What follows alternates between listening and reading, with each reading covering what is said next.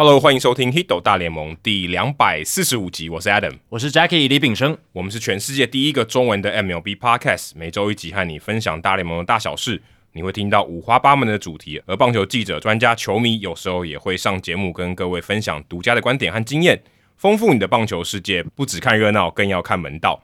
那这一集的节目呢，是由赵恒宽赞助播出。有常常看到他的名字出现在我们社团里面。哎、欸，可是我因为我的是用。英文版的，嗯、所以我看到他的他的名字，那个名字很有趣，哎，他都用 with，哦，就是宽度的那个，对，with，还蛮酷的。有人叫 with，而且横宽嘛，就是那宽度都一样，就固定的宽度的意思，横宽。也可以说就一直就叫他宽就好。哦，宽，对我一我我就叫宽，就感觉宽，赵恒宽。那如果你也想要在我们的节目的这个赞助的干爹的名称上面出现的话呢，也可以参考我们的赞助方案。那到这个 Google 上面搜寻“泽泽 Hido 大联盟”，就可以找到我们的赞助方案。那我们现在赞助方案呢？诶，感觉最近稍微比较冷却一点，嗯、跟天气一样，稍微比较冷却一点。那如果呃你是刚加入我们的听众朋友的话，你觉得我们节目不错的话，也可以去这个赞助方案看一看，或者是诶你最近开始存到钱了，呵呵然后你之前犹豫了一下哦，现在也都还来得及，因为你早一点开始，你就可以早一点拿到我们的这个节目的回馈品。那也希望大家多多支持我们，那我们持续的做节目，你就持续的赞助我们，然后让更多人可以听到这些大联盟的消息，还有我们深度的讨论。对，九月份开始赞助的朋友，应该就快要可以拿到赞助品了，对不对？对，这一集节目上线的话是差不多十二月一号，对，刚好十二月一号，所以那个时候你们的信用卡应该会被扣款，嗯，然后十五号我们这边会收到确认，对，所以十五号或十六号我们就会寄出了，就十二月月中，哎，其实就等于大家会收到一个圣诞节礼物，就是第一波在最早有赞助的朋友，对，你们会收到那个刺绣的钥匙圈，是，还有 T 恤，对，哦，T 恤最近我去。这个知道打样的这个情况还不错、嗯、哦，所以大家可以期待一下。虽然可能圣诞节不太适合穿短袖的 T 恤，但你总是天气总是会暖和嘛，哦，你还是可以穿的，就是穿在里面嘛，然后外面外套，那你到室内的时候就可以秀出来。哦，对对，对对，可惜我们还没有室内的棒球场，不然你可以看棒球都可以去看，可以拿可以拿出来穿一下。那也感谢最近就是有购买思维误判，然后有私讯我的人，就是感谢你们的支持啦。就是思维误判目前在各大的书局还有各大通路都买得到。那它是一本讲大联盟的相关书籍，用大联盟的故事来讲人类的这个行为经济学，非常有趣的一本书，恳请大家继续的支持哦。你现在到实体书店哦，他们应该都还是站着的。哎，对，还是会放在就是比如说这个。外面的促销或者是，不是就是新书。新书区啦，对对对，新书畅销书的这个架子上面，对，而且它是站着的，站的话，你至少你看过去就直接看得到封面，对对对。如果你发现它是躺着的话，你可以把它立起来。对，之前好像是看在什么，还还是什么商商业类，对不对？对，都是商业商商业类。然后因为这一类书籍有很多，就是什么思维对对对，我就我我传给你看，对对对，就是他。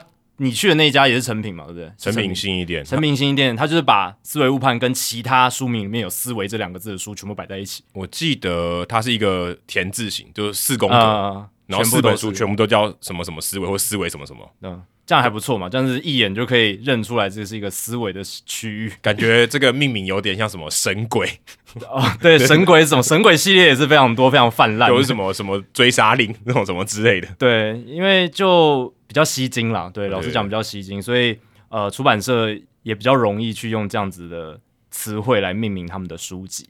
那接下来是念留言时间哦，国道一号的 Max Muncy 他又来留言了，他也是回应我们之前在讲他留言的一些内容。他说：“相见太晚，还好已相见。”之所以是一点五小时乘以二，就是他之前在留言内容就说他通勤是要三个小时嘛，对不对？对，一天来回，一天来回要总共三个小时，然后去程一点五，回程一点五。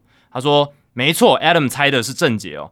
Adam 那个时候是说台北到苗栗这个距离差不多，到头份他是说头份哦，所以他这个通勤的距离也蛮远的耶，从苗栗到台北还可还可以啦，但是还在可以通勤的，还可以接受的，蛮辛苦的啦，就每天都要这样开车。不过，像这周几乎都在台北出差，断断续续的听到，今天才听完哦，我们那一集的节目这样子。嗯、然后，之所以是九月，呃，印象是 Jackie 到未来上班哦，他是说他他开始听节目是九月，对，因为他说呃他就有赞助，我们想说哇，九月开始听就愿意赞助我们，对，这个令我们觉得非常的讶异。对对对，那他说印象是因为 Jackie 那个时候到未来上班，有人介绍一下说，哎，这个人是 《Hito 大联盟》的主持人之一，应该是因为那个 PTT 上面你跟伟林一起。哦，对，然后没有，然后下面很多人推文说说啊，这个旁边那个很像路人的那个人是《Hito 大联盟》的主持人之一。说到这，说到这个，我还最近才刚看完上期，哦、一点都不像啊，就啊，反正就眼睛比较就是单眼皮啦，我单眼皮都不像。对我我自己也觉得没有超不像的啊。对，但是下面的推文大概百分之九十在讨论伟林，然后可能只有百分之十、百分之五的人在稍微去提到《Hito 大联盟》，也非常感谢有去。那一个贴文底下帮忙赞声的听众们啊，那他说关于队名的争议，他就也回应我们，他说就像你们说的，我们不熟悉那个文化环境等等背景，实在无法判断。然后这个当然是跟这个勇士队哦，还有印第安人这个队名的争议，跟这个种族歧视的争议有关。他说，像我就会想说，既然要替自己球队取个队名，为什么要用嘲讽或贬低的字眼来取名呢？这样逻辑上蛮怪的，很像一些欢乐的比赛。会好玩，用恶搞谐音当队名，其实这个就是回到一百多年前的脉络。那个时候的呃以白人为主的大联盟的市场环境，他们不觉得那是一个呃怎么讲会伤害伤害到别人，他们甚至就是比较无知啊。那个年代没有没有这个观念，或者没有那个敏感度啊，没有敏感度，他们就觉得呃反正呃反正印第安人他们也跟他不熟，也不是说不熟，就是说呃印第安人对他们来讲是一个嗯。就是以前，我觉得有点像说，今天如果我们住在台北，或者我们在是一群北漂族，然后我们就取名一个队名叫天龙人队。对对对，那，假设哎，就是开个玩笑嘛，对不对？就好笑。那搞不好一百年后，大家觉得天龙人这个称呼是一种歧视。对，对，但但没有人知道，当时可能没有这样觉得，或者就算我们现在，我们也不觉得嘛。对，他们没有意识到自己可能是冒犯到别人。对，对他们就是以自己主观的认为，哦，就是哎，印第安人他们那个长相都是。他们很有特色嘛，因为印第安人的这个鼻子比较大一点，就是普遍来讲，那他们有自己的一个容貌这样子，所以他们就会用这样子的方式，诶，作为一个球队的标记，球球队的昵称。那那个时候没有这样敏感度，那现在时代不同，那我们对于呃这一类的声音，我们会去倾听。那对于原住民他们的声音，我们会去倾听，所以会有这样子的争议出现，这样子。那也感谢。国道一号 Max Muncy 继续跟我们讨论这个议题。对，他说很像一些欢乐比赛。我看到这一段的时候，我就想到什么？以前我们常常看到什么什么队嘛，统一发票要记得对，那就是这种队名，就是他后面什么队，然后什么呃什么什么对不对？哦、嗯、Jackie 好帅，对不对？这样子。对，就是嗯，你应该是讲对，对不对？啊，对啊，就是会有意无意觉得是在。创造一个好笑的效果，但其实无意间可能伤害到了一些人。但我希望我没有伤害到 Jackie 啊，没有没有没有。好，接下来是冷知识时间哦，这跟我们等一下讨论的第一个话题啊、哦、有关系。最近 Wonder Franco 签约了，也算是延长合约了、嗯、哦。大家呃说意外也没有很意外，说不意外也有点意外啊、哦，就是哎、嗯、时间点好像比我预期的早了一些。那下列有关 Wonder Franco 的叙述何者错误？啊？选不对的哦，有五个选项。第一个，他的绰号啊、哦，翻译成英文是 Boss Man，Boss Man 就是呃什么大老板，嗯，可以这样讲吗、嗯、？Boss Boss Man 应该叫大老板，老大，OK，我老大。对，如果你要翻的轻松一点，老大，对，嗯，Boss Man，呃，那那有点像什么？呃，最近那个新装刚制 Big Boss 有点类似哦，对对对对对，类似那种感觉，对，就老大老大这样子的感觉。即便他可能对象最小的，大家叫他老大，哦感觉有点特别。这是第一个，第二个是他跟 Miguel Tejada 同乡，而且。Jose Ramirez 是他的邻居，哦，现在这个克里夫兰守护者还是守护神队的这个三垒手 Jose Ramirez 跟他是邻居。嗯、第三个是他十六岁就跟光芒队签约了，其实十六岁也没有很久以前啊。嗯，另外第四个，他的爸爸也打过职业棒球，也是大也是在这个大联盟体系的，曾经打过红袜队的小联盟。第五个，他有两个兄弟都叫做 Wonder，。嗯。就是他有三个兄弟嘛，等于他加自己都叫 Wonder Franco，可能 middle name 不一样这样。嗯、这边有几个其实我已经蛮确定，就是他的对错。嗯、那为了不扫大家的兴致，我就不特别去讲。那我直接讲，我猜，我猜哪一个呢？我猜四好了，我猜四。哦，他的爸爸打过职业棒球，哎、嗯欸，这个基因很好，应该有差吧？因为看起来太合理了，所以我反其道思考，觉得说你可能设计一个看起来好像正确，但其实是一个错误的选项。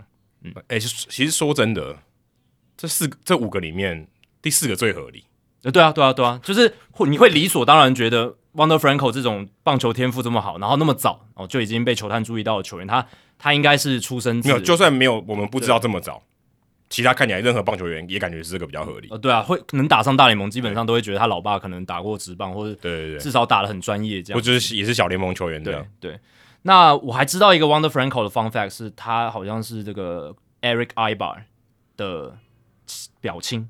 就是以前天使队的有内野手哦，Eric Aybar，然后还有还有那个 Willie Aybar，Willie Aybar 的表亲，对，这个不是不是 Jessica Aybar，对，我以为你会在选项里面有这一个项目，然后我就可以再删掉一个，但没想到竟然没有，因为 Baseball Reference 它的页面里面，我常我常常喜欢看球员他的那个亲属关系，就是看说，哎，会不会意外发现一些很有趣的，然后像 Wonder Franco，他就是跟 Eric Aybar 他们有关系，这样。喜欢看。亲属关系对，因为 Baseball Reference 的球员页面都会有亲属关系的这个条目。嗯、呃，不见得每一个都有吧？不见得每一个都有、啊。小联盟球员很多都都没，就是没有。小联盟球员是没有，全部都没有。大联盟球员都会有，只要他有关系的话，就会写在上面。多多远？就是只要有血缘关系，基本上就是能够写到 cousin 的，什么 aunt 的 uncle，他都会写，OK OK，就是有诶姻亲的话就不算了，对不对？也会，嗯，好像 Brandon Crawford 跟 Gary Cole 就不算，就没有写。对对对，姻亲就没有，就是要有。我也不知道他们怎么算的，反正，嗯，因为英文就是 cousin 这个字就可以涵盖非常多东西，呃，对，对，对啊，就是表哥、表姐、表弟、表妹、堂兄、堂弟、堂堂妹都都算八个，对啊，然后像 aunt、uncle 这些，嗯、当然没有 aunt 了，因为没有女生嘛，但是 uncle 有可能啊，有可能以后以后可能有，对，但现在还没有。那 uncle、father 这一定有，grandpa 这些，呃，grandfather 这些都有，grand grandson 有没有？哦，这个我倒还没看过，搞不好有，但是我还没看过。照理来讲。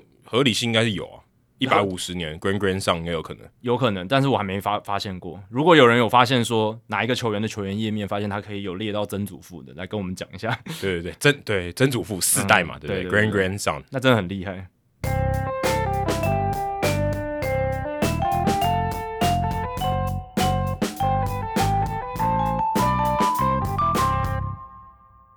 好，刚刚我们聊到 Wonder Franco 啊，最近 Wonder Franco 签约了，签了应该讲签一个延长延长合约，延长合约，签了一个十一年一亿八千两百万的合约。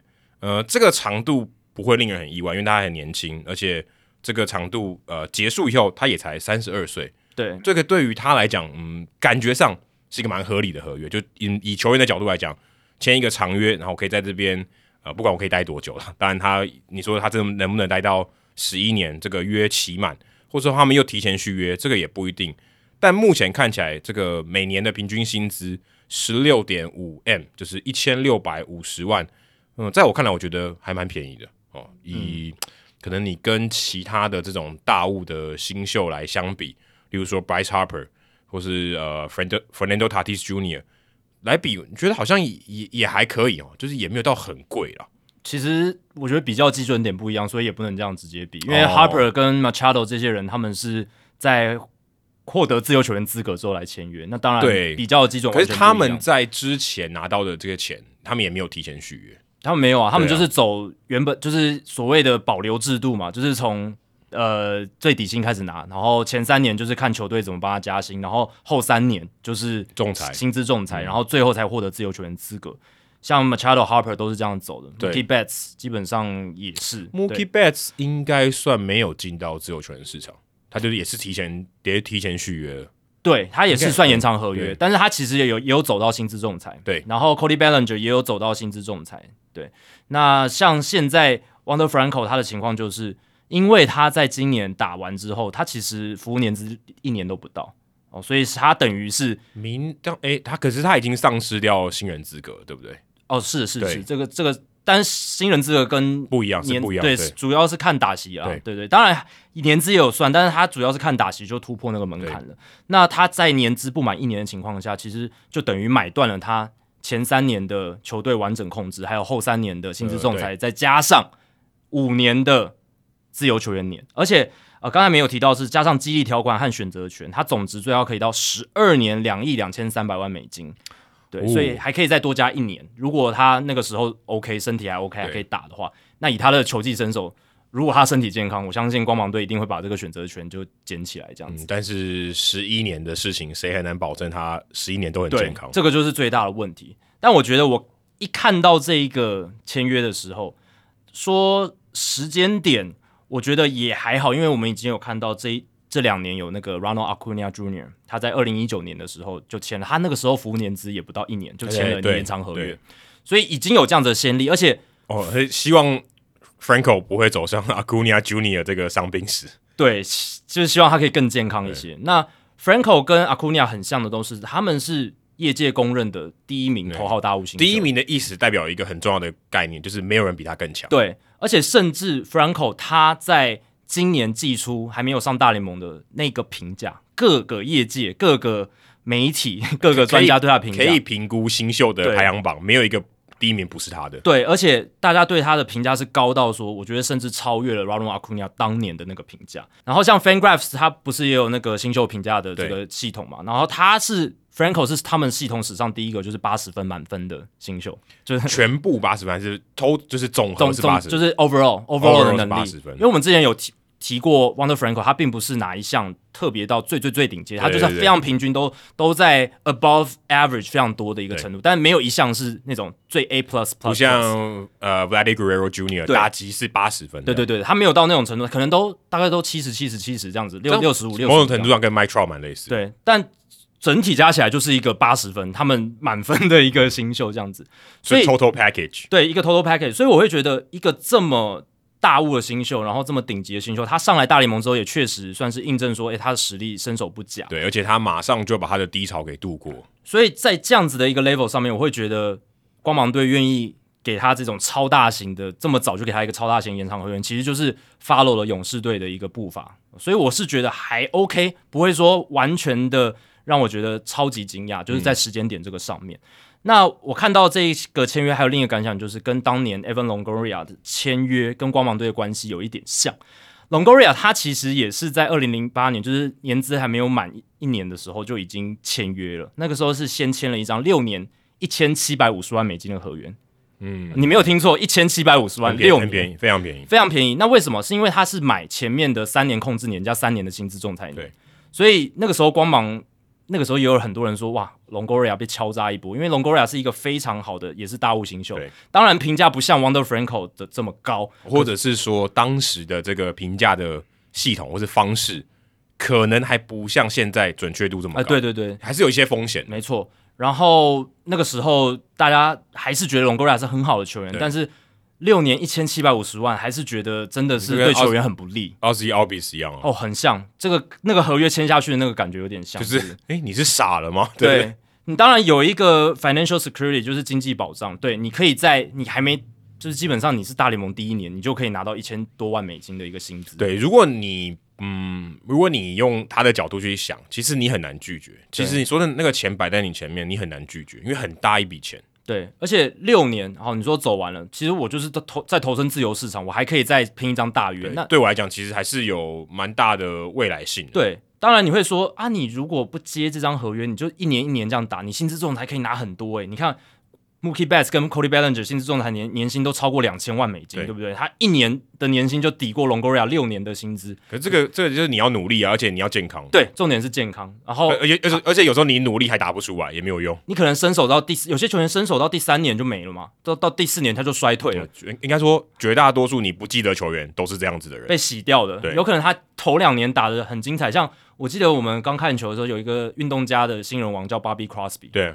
哦，他第一年诶防守也不错，打的还不错，他就是第一年好，很快就不见了。对对，所以像这种球员，他就搞不好生涯也没赚到一千七百五十万美金，就拜拜了。对，但是 Longoria 那个时候是拿了，然后我觉得很像的原因，跟这个 Wander Franco 很像，是原因是因为光芒后来又再跟他签了一张六年一亿美金的延长合约，但那张没走完，没走完就被交易掉。嗯、但是我觉得可以来比较，就是。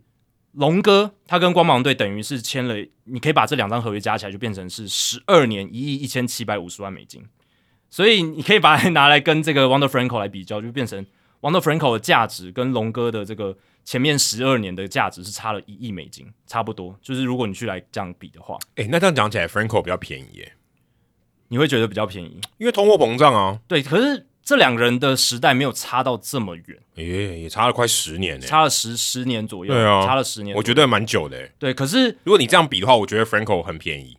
可是这样，可是我会觉得 Franco 是拿到了，也算是，就是你去比较这两个人当年。在新秀榜上那种 hype 的程度，我会觉得 Franco 算是拿到了他应有的一个合约价值，嗯、对，然后也出也体现出其实光芒他当他选到了一个培养出了一个世代级的球星的时候，他是愿意去砸钱去把这一个球员能留长一段时间的。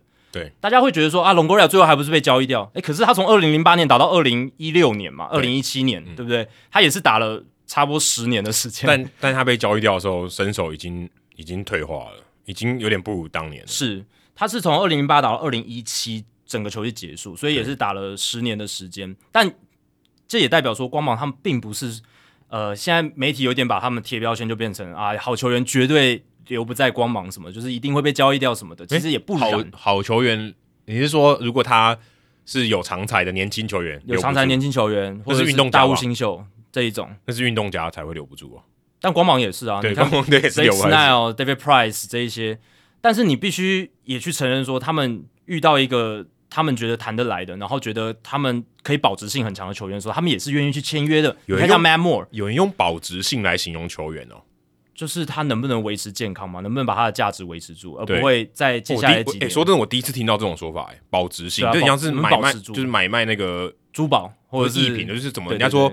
相机的镜头保值性很高，对对不对？你爸有在玩相机吗？嗯，哎、欸，这个镜头你买十年，基本上没跌价多少。对，那我们常常讲汽车是保值性很差的东西，一一落地一落地就 可能就半价了。对对，那像 iPhone 在三 C 产品里面是一个保值性相对高的一个三 C 产品，哎、欸，相对高。对，因为它二手市场的价格还是蛮高的。对，对，所以球员我觉得。当然，我们不是要物化球员，但是其实，在商业市场上是有这样子的一个评价系统去看这些球员。呃，对对，就是看他的这些伤病啊，或者他的风险怎么样看的。对啊，所以我是觉得光芒他也是会看中到某一些球员，然后愿意去砸钱。当然，Wander Franco 不排除未来可能走合约走到第五、第六年的时候会被交易掉，这是可能性蛮高的。因为他前面几年都很便宜，都还不到一千万。对，因为前面就是他的就是控制年跟这个薪资仲裁年，所以一定会低。到后面。后面才会 backloaded，可就算是 backloaded 也才两千五百万，很 OK 的。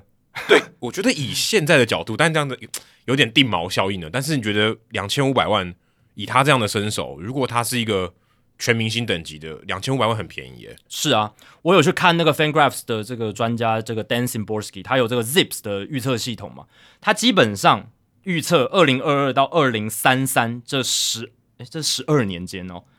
最就是这十二年间，Wander Franco 最低的 WAR 值是二点七，然后中间有很多年的时间都在五五上下，都在五上下。基本上，他这个预测系统是很严苛的，就是说它会是比较保守。我们常常讲预测系统，它产出的数字相对保守，就是给给给比较低的分数，对，会比较低一点。嗯、但是 Franco 他这十一十一年、十二年下来的 Zips 的预测是非常夸张，就是 Szymborski 他也讲，哇，这个是非常非常好的一个预测。那如果 Franco 他能达到这样子的预测的标准的话，这两千五百万美金根本就是零头，真的是零头。它能创造出的价值，因为你如果去算哦，平均一年好，如果接下来十年平均一年的 WR 值，Wander Franco 可以创造五好了，五五很五五蛮高的。对，那你接下来十年也许就是四十到五十或者四十到六十的这个区间 WR 值，对，都赚爆了嘛。如果你用自由球员市场，我们常常讲这几年可能一年的自由球员市场的一个一 WR 值可能。七八百万美金，欸、有有些差不多，对，有些出估可能甚至要到千万，因为通货膨胀的关系。但是差不多这个价，那你自己去算算看嘛，对不对？乘以四十，乘以五十，划算，划算，划算都爆了。你签了十一年一亿八千两百万，然后就算好，你再减他的选择权，十二年两亿两千多万，嗯、这个都是一个对光芒来讲绝对负担得了的价格，而且这个脱手的价格也比较人家愿意接受。哦，如果你 backloaded 后很后面，哇，这个烫手山芋一年搞个什么？五千万或六千万好了，嗯、但有可能啊。对，人家拿拿吃不下嘛，对不对？有可能吃不下，你要贴好多东西给人家，人才愿意吃。因为像 David Price 嘛，你就红袜队签 David Price 的时候，搞到后面薪资变成一个大包袱，那就不好清了。但 Franco 这个感觉上，呃，对于光芒队来讲，比较是进可攻退可守，因为当年还算，不错。对，当年光芒跟 Longoria 签约，就是第二张延长合约的时候，就是六年一亿美金那一张，其实到后面他们还是把它交易的掉，对不对？嗯、还是交易的掉，嗯、而且也不是说完全没有报酬的。对，因为 Longoria 虽然那个时候已经有点衰退，可是还是 productive 的，他还是可以防守，他是有先发球员了，对，还是可以先发的。对巨人来讲，他觉得他换到的不是不是一个薪资的累赘，而是一个有产出的球员，对吧、啊？所以。光芒他们就是非常的谨慎在处理每一个签约，他们都知道说接下来这个球员可能会有什么样的一个发展。不过我觉得这个这个有点，也会不会有点也是幸存者偏差，因为就这两个人啊、哦，对啊，光那光芒队他遇到世代级的球星，而且是在他手上很年轻，第一年、第二年，他可以做这个决定的机会，其实坦白说也不多，嗯，对不对？说他就是说你要说他很小气，可能说遇到十次他只出手一次啊、哦，很小气。可是他就也遇到两次而已，可能恐怕还更少。对啊，但他就是在于说，他只有到遇到这么好的球员的时候，他才会出手，他才会做这件事情。因为，嗯、呃，我觉得任何球队都会，如果就算是不是光芒队，应该都会了。应该说，一般球队的话，比 Wander Franco 差很多的球员，他们都愿意签。你看，像费城人连 Scott Kingery 都可以，我记得也是服务年资很少的时候就把他签下来。还是说小联盟的时候？对对，对，对，我记得他。还还没有上大联盟，对，还没有上大联盟就签了嘛。John Singleton 也是，还有 Eloy Jimenez，呃，还有 Evan White，都是都是还没有上大联盟就先签延长合约。呃，这几个人哦，可能 Jimenez 扣掉了，其他人加起来也不也不及一个 Franco，这差远了。他们甚至都是那种就是贡献是负的那那那种。Evan White 很难讲了，还不一还不一定。可是到目前为止还还是很差，打击打不出来嘛，对吧？所以在这样的情况下。光芒队他们就是选择他们最有把握的，就是稍微低一点的新秀。当然以前有签 Moore 的这种例子出现过，嗯、但是呃，现在看起来是他们真的要够顶尖，你看才会给出这样的合约。而且这个合约不只是账面上看的很大张，它其实也是打远远打破了 Ronald Acuna Jr. 的记录，因为 Ronald Acuna Jr. 他当时设下的是年资未满一年最大张的延长合约嘛。八年一亿美金，其实跟那个 Longoria 当年那张有有一点点像，像只是他多了两年。嗯、那 Wander Franco 这一张是一亿八千两百万的保证嘛，所以就是哎、欸、对，所以他完全直接打破。应该说他不管发生任何事，除了他退休以外，或他挂哎挂了还是有，也有啊有啊。退除了他自己就是任意隐退以外，他都拿到这笔钱。对，除非他自动放弃薪水，不然其他他这一亿八千两百万已经确定入袋了，已经确定入袋、嗯。除非他自己不要，对啊，所以。完全是碾压阿库尼亚的记录，然后你会想说，从球员的角度来讲，这个真的是可能两三代你的家族的保经济保障都获得了，两三代，可能四五代不止哎、欸。对，这个如果你好好的理投资理财的话，哦对，如果呃对这样讲，我们我们不能揣摩这个有钱人的生活，是因为他们的这个经济水准或者他们的花费的这个习惯更高，跟我们不一样。但是如果是我们正常人花的话，可能花十辈子。对啊，因为他的儿子辈、孙子辈应该都是，如果你合理的去花钱的话，其实是非常非常的保障的，基本上不用无后顾之忧。而且他已经有儿子了，哦，对啊，对啊，他很年轻就有二二二十岁就有儿子。对啊，就是嗯，怎么讲？就是这种钱拿到你面前的时候，而且你二十岁、二十一岁的这个年纪，老实讲，美国都还不能喝酒嘞。对啊，老实讲，真的很难拒绝啦。就是，而且我必须说，光芒开出的这个价码是有诚意的，因为。它是一个服务年资未满一年的，嗯，大家今天在考虑这件事情的时候，不能忘记这件事情，因为毕竟我们还是有一个劳资协议，有一个体制在走，现在还没有封管嘛，所以我们就是照二零一七到二零二一年这张劳资协议走，在这个体制底下，光芒队的给出的这个条件是非常非常有诚意的，因为包含到前面六年的控制权的年限，那这一个六年本来就是比较低薪的，你去比较以前就是比较低薪，那。再包含到五年的自由球员年，这样加起来，他们给到一年两千五百万嘛，在自由球员年的那个阶段，嗯、我是觉得很有诚意，所以我相信 Franco 他们的经纪团队也会觉得说，诶，他们虽然呃，当然某种程度上那么早跟你签延长约，都多少想吃一点豆腐，但是他们给的这个价码是有诚意，而且是给的算是符合 Franco 的这个 hype。呃，说真的，对于球员来讲，长期来讲他是吃亏了。啊，对，一定。如果他长期来讲能能保持健康的话，对，对，对，对，因为长期的话，但是你是乐观看待嘛。嗯嗯、可是短期内他绝对是大赚了，短期内他绝对大赚，因为他就有保障啊，对不对？他说真的，他就算是摆烂打，他也拿到这个钱。对，而且客观数据上来讲，其实 Franco 这一张真的，呃，相对来讲是对球员比较有利的。怎么说？就是你你去跟阿库尼亚比，去跟呃之前 Albies 签的那那那种合约比，其实是有赚的，因为。Zips 就是 Dan Szymborski 他的这个预测系统，它其实是有不同的百分级数的预测哦。那我刚刚讲的应该就是它是五十百分位的预测，就是 PR 值五十的一个预测，就是一个嗯平均值来讲，呃可能会发最可能发生的最可能发生的最可能发生的。那他说就是呃在百分之五十，就是 PR 值五十的情况下。Zips 他也可以去预测这个球员的合约价值。他预测 Franco 的合约价值在 PR 值五十的预测情况下是十二年两亿九千七百万美金。哦，那差很多诶，差了一亿多诶，差了一亿多。所以你刚刚讲嘛，就是合理来讲，如果乐观来看，那个 Franco 是就是，长期来看是亏，长期来看是亏的。嗯、对，确实没错。因为从客观数据来讲，确实呃 Franco 是亏的。可是因为他打越好，他越亏。对，打越好越亏。那在 Zip 系统里面，如果是 PR 值百分之九十的预测的话，它的价值是可以到十二年三亿六千万美金，所以是更亏嘛？嗯、就是你如果能到 PR 值九十的这个程度的话，嗯、那你就亏更多。不过这些都没有考虑到新的 CBA 嘛？是对对这个这个是没有，这个这个就是一个 CBA 跟这个钱还是有关系，有关系的。这个预测系统都会考虑到这些东西的，嗯、就是一些规则还有控制年限的一个比较低薪的状况。但是他也提到 Zip 他预测。Wander Franco 如果他的这个表现是 PR 值十的预测的话，哦，那薪资就变成整个生涯不超过两千万美金诶。那这个这这起伏有点太大，很大，但合理。为什么？因为 PR 值十代表他出赛数非常少，哦，可能像 Byron Buxton 那种受了大伤，哦，可能连续好几年就是只出赛五五十到一百场，对，他的价值是跌的非常大，所以他的这个薪资天花板没有到真的非常非常非常高，就是三亿六千万，可是他。地板是可以低到不到两千万美金，对，欸、这这蛮令我讶异的，就我没有想到它地板可以这么低。对，这个是 Zip 系统它的一个价值预测，它预测低到两千万美金，你说整个合约，对不对？对，整个他是说整个生涯，对啊、就是、，Over his career，那混蛋只能赚到不到两千万美金，很低耶、欸，对，这个、非常非常有点难以想象哎。对，所以为什么我会说 Franco 这一张其实对球员来讲是比较有利的是，是他其实能够超过到最高价值可以到两亿两千多万，对。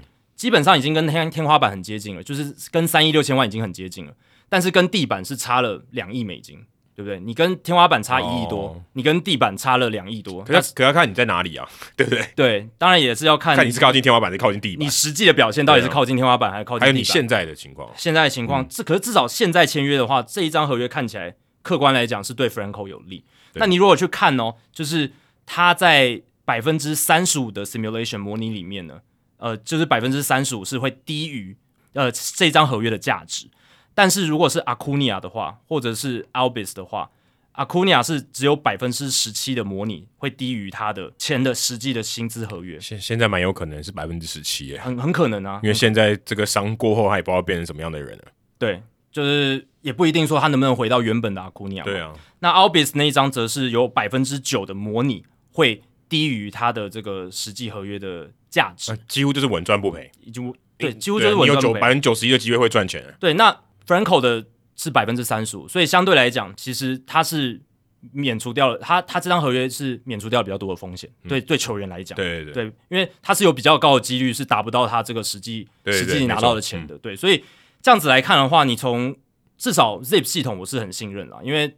他 Szymborski 他有不断去优化他的系统，所以但他很多东西人生还是预测不到，但是就是尽可能的预测。就是我们毕竟还是拿一些客观的东西来讲。那在这个客观的评价底下，Franco 看起来这张合约从球员角度来讲是还不错，然后球队来讲，他们也觉得，诶，我有一个世代级的球星在我的队上，对于我卖票，对我的球队形象来讲，都会是个加分。嗯不知道奇异博士看到那个几率发生的几率多高？可以问一下奇异博士。对，这个如果能够你得到一个非常准确的数字的话，那你就是也是打通了一个。不会，他们打败 Thanos 也是几千万分之一耶。对啦，但是还是发生了。你能够预测的越准确，其实你就掌握了通往总冠军队的一个钥匙，对不对？就是、呃、对。其实光芒队就是因为在这些东西其实做的比人家稍更好一些，或是掌握的更多一点，掌握的更多一些，嗯、所以他们才能用更低的薪资去创造更强的球队，然后。你看，连续两年其实都是美东的强权，而且打进季后赛。去年打进世界大赛，今年打也也也是打的不错嘛，对，对吧？所以在这样的情况下，就会让人觉得，其实光芒他们在各个的操作上都会想让人去稍微更仔细的探究一下，到底怎么一回事。不过说到更仔细探究，我其实蛮好奇双城队到底是怎么看待 Baron Buxton。我我我们之前我们有讨论过这个，但我们其实也没有一个答案，因为这个赌注跟 Wonder Franco 比，你其实你就算是你只要有看一点点球，你都会知道 Byron Buxton 大部分时间都在伤病名单内，你会知道他健康的时候超强哦。可能三场比赛打一次全垒打之类这个频率，而且可以是说很难得一件 power speed，就是力量跟速度超级完美结合的一个球员。对，更难得一件是他一直受伤。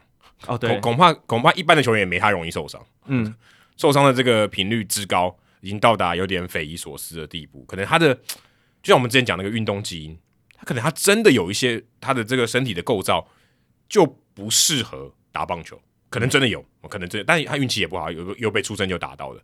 但是我相信他这个体质的确多多少少会影响他，呃，不不能说多多少少，已经大量的影响他的这个估值。对，因为他你看我们要不要签他？如果他今天健康的时候傻了才不签他。对，重点是傻了才相信他不会受伤。对，你刚刚讲到运动基因那个，我就想说，也有可能是他身体运用的方式，他大脑控制肌肉的方式，对，也许就不适合棒球这个运动的一些施力、一些运运作，所以他容易受伤，他就不应该常扑。呃，对，这他就想扑，嗯，可他一扑就受伤，因为他可能某些地方扑下去比较脆弱，嗯，那那你要不要扑？对，那你就你可能你的这个 play style playing style 就不适合打棒球，对啊，然后可能他的 power speed 很强，力量跟速度真的爆发力很强，可是他骨骼受受不了，或者是肌肉某一些段落受不了，对不对？对，有可能，这这有可能的。那 Buxton 他是跟双城队签了七年一亿美金的延长约嘛，其实就是刚才。Longoria 六年一亿，跟 Acuna 八年一亿，诶，正好在中间。对，当然 Buxton 的情况也是比较不一样，因为 Buxton 他是还有一年的控制权，他等于是买断了一年的控制权，加上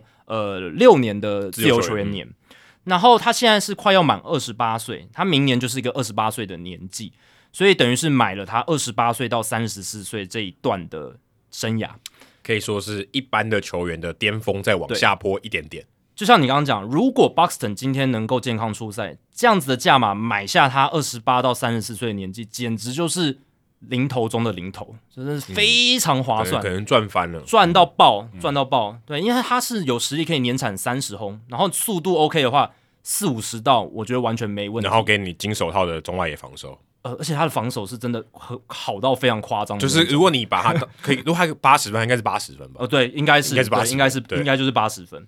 但就是最大最大的问题就是，他上大联盟这七年来，只有一年他的出赛数到一百四十场哦，甚至不是一百五哦。这这 fun fact，对，是二零一七年，居然有超过一百四哦，我都我印象中感觉他都没有破一百场。对啊，那一年他就是一百四十场出赛，而且打席数破五百，五百一十一，就那一年而已。然后其他每一年最高的出赛数都不超过九十二场，然后就是平均来讲就是很低啦，整体来讲就是很低，所以出赛数这么低。然后其实打击的起伏也比较大的情况下，这个真的就是一个高风险的一个投资。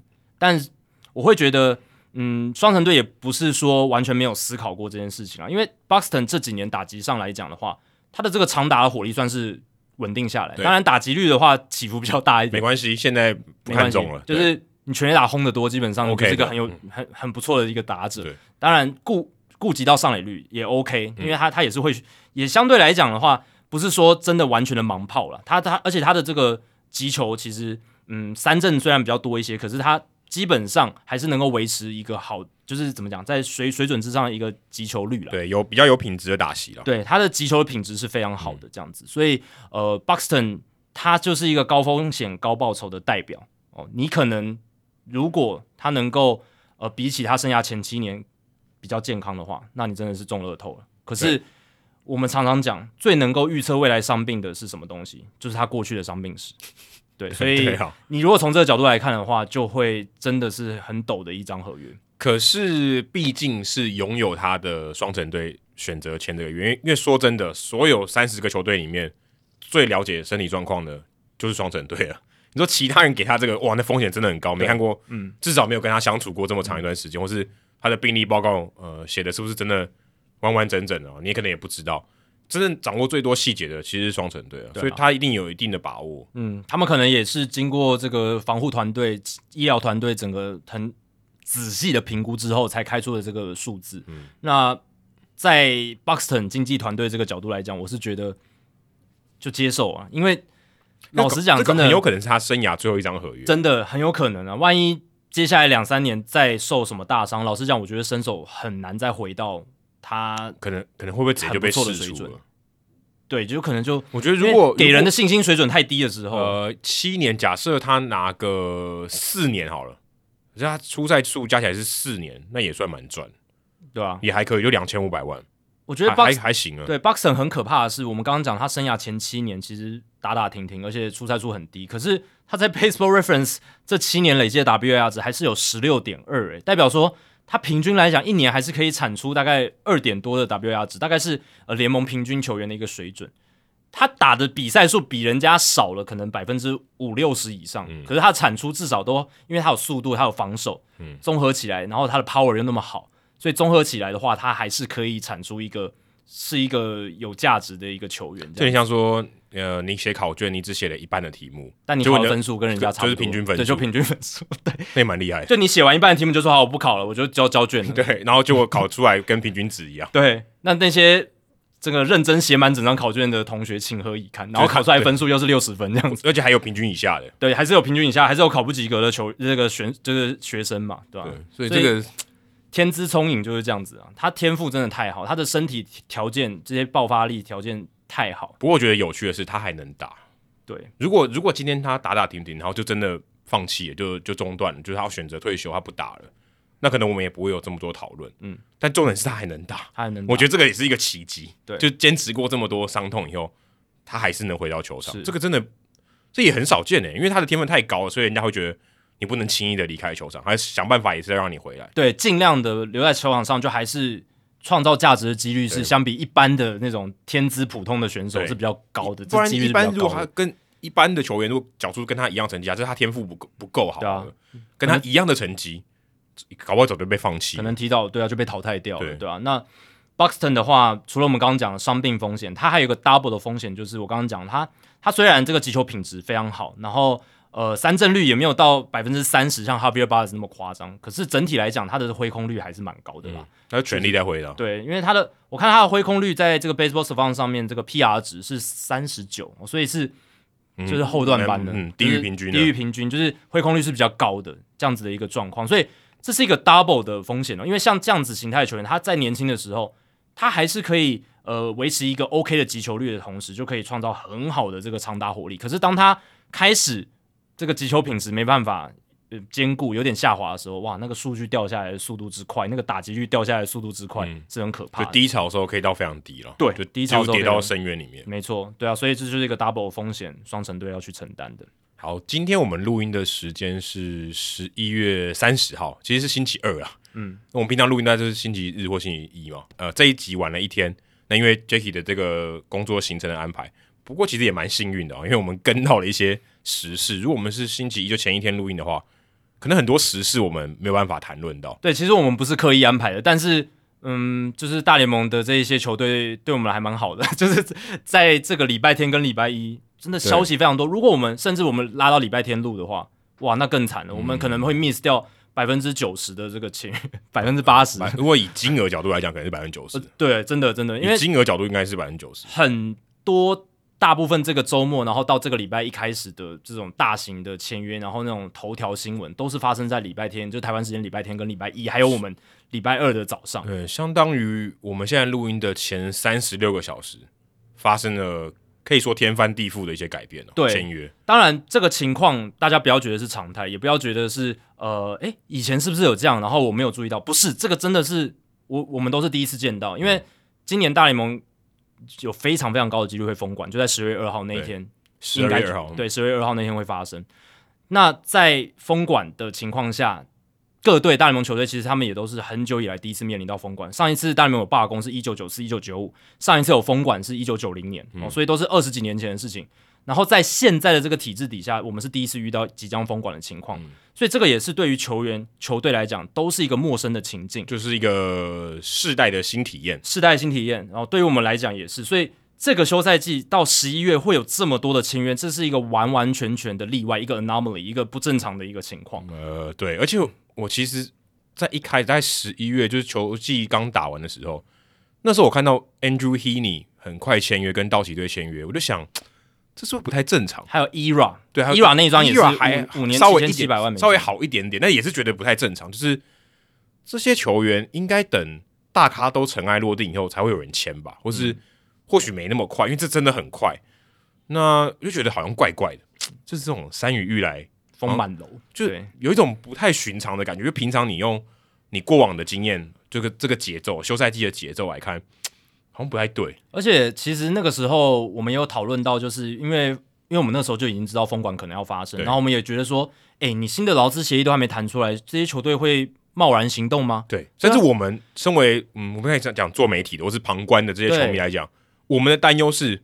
哎会不会什么事都没有？就是就是没有签约，对，大家都全部人都按按兵不动，然后就封管了，然后就更没有事情发生，一路一路到十二月、一月，然后甚至到二月，可能到春训都没有事情，可能到对春训都没有事情发生，是要到新的劳资协议诞生之后才会一下子全部签约这样子。因为我们我我觉得至少当时我们想的是，我们面对不确定的时候，我们是比较保守，就是 OK, 对会保守，我们就按兵不动，对，哎，看看他会怎么样，see what happens。嗯。就发现不是，就 大家好像莫名的，就是整个躁动起来。这个市场还没有到我们讲 Winter Meeting 的这个阶段的时候，就已经整个爆炸。对，因为前几年我们看到，就是现在这张劳资协议的休赛季，像一七、一八、一九的时候，我是说正常的休赛季啊，就是没有疫情影响的，其实都是休赛季寒冬嘛，就是签约很晚。到底是反声音现象还是声音现象？反反正好像这两个都是都是地球科学，现在有点衰，都是很极端的意思，对不对？对，就是很蛮极端，就是寒冬。然后球队基本上主要主要是球队啦，球队就是按兵不动，他就是想等到一月二月，哎，等这些球员急了，他再来签约，看能不能得到一个 bargain，得到一个便宜的合约。那这些球员球队他们也不急，还有另一个原因，就是因为这个制度，这个劳资协议现行的这一章，让他们可以有很多、啊、这些中央的分配啊，其实有一些。呃，不用努力就可以获得的一些经费，这样子，一些钱，这样子。所以对于他们来讲，他们不一定有一些球队，他可能就没有要那么样的积极去竞争。对，所以签约上面他就就很被动哦。他可能哦，就球季快开始，我再补补几个洞，这样交代一下就好。反正我不管打多烂的战绩，我都还是可以拿到这些钱。对，对反正嗯，我我挑普通的球员，我一样可以打，只要凑满凑满二十六人名单就可以打了。对啊，因为大联盟就是有。全国转播权利金的分配，对，对，所以他不管应该讲，他不管打的再烂，他都有一定的钱可以拿。对啊，而且这个有点像是什么最低薪资保障，或是就是什么，你如果是无产阶级，就你无视生产，嗯、你也没有薪水，国家还是给你补助的感觉。尤尤尤其是就是小市场球队，他们有一些是会受到这个补助的，就是他们会拿那个奢侈税拿去补补他们的，甚至他的补助比他平常的收入还多。对啊，他就觉得说，哎，反正我今天就打打个，对像说他今天打零工就赚了钱。打零工他就不能补那个失业补助，对对对对对，他干脆不打，还比较还比较少。对，那那我就领补助就好，我就不要工作了，有点像这样的感觉。所以他们就变成说，应该这是一个，应该这样讲，这是一个人的正常心态，呃，常见的人人性会这样去想。对，对我们理性，而且我们理性去判断的话，我们也应该这样做嘛。我。不用劳劳动，我可以拿到更好的报酬，那我何必劳动？对对，所以有些球队他就是拿个六七十胜，他也是甘之如饴这样子，还是甚至还有赚钱，还有还有赚钱，对啊，八八十几胜也 OK 这样子，对啊，不用不一定要拿到什么季后赛什么总冠军，对，吧啊，所以在这样的情况下，其实前几年都是寒冬，然后很多中产阶级的这些球员就受害。嗯、球员这一块，我相信他们是想签早一点签约越好，因为球员早一点签，除了一些比较大咖，他可能要斡旋，然后去把那个身价冲高去。玩那些心理战以外，大部分的中产他们是希望可以赶快签约，这样他可以去找到这个落脚处哦，买房子，然后或者是要把小孩老婆安顿下来，越早越好。对，就是对他们来讲，就是人生安排上是比较方便。可是中产通常会比较晚啊，因为都有点有点像是球队他，我我先把大咖我钱先要花到嘛，对，我花到剩下来才给中产嘛，就按照这个优先顺序来看，应该是。我大笔的钱要先花，我剩我剩下多少，我再买中产阶级的。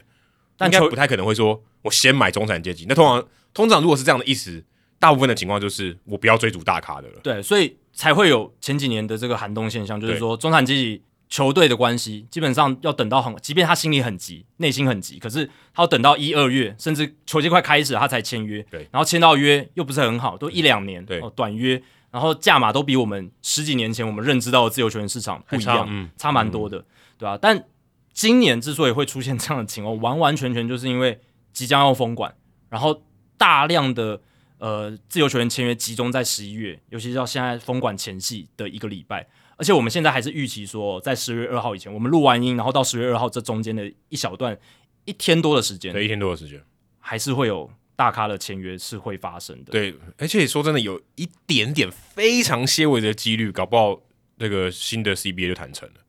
但非这个理论上是有几率的，理论上但但几乎是零，几乎是零，几乎是零，但很难说，很难说，就是很难说。所以大家也是有一个预期的心理，因为你刚才讲说球员，照理来说越早签他当然越爽，对，因为他的筹码随着时间越来越少，嗯，他今天也要练习嘛，他这今天也要保持，他说我早点跟球队报道，我可以知道新的这个计划，我我春训啊，我也可以提早去。如果今天你搞到像 Bryce Harper、像 Manny Machado 二月多才签约。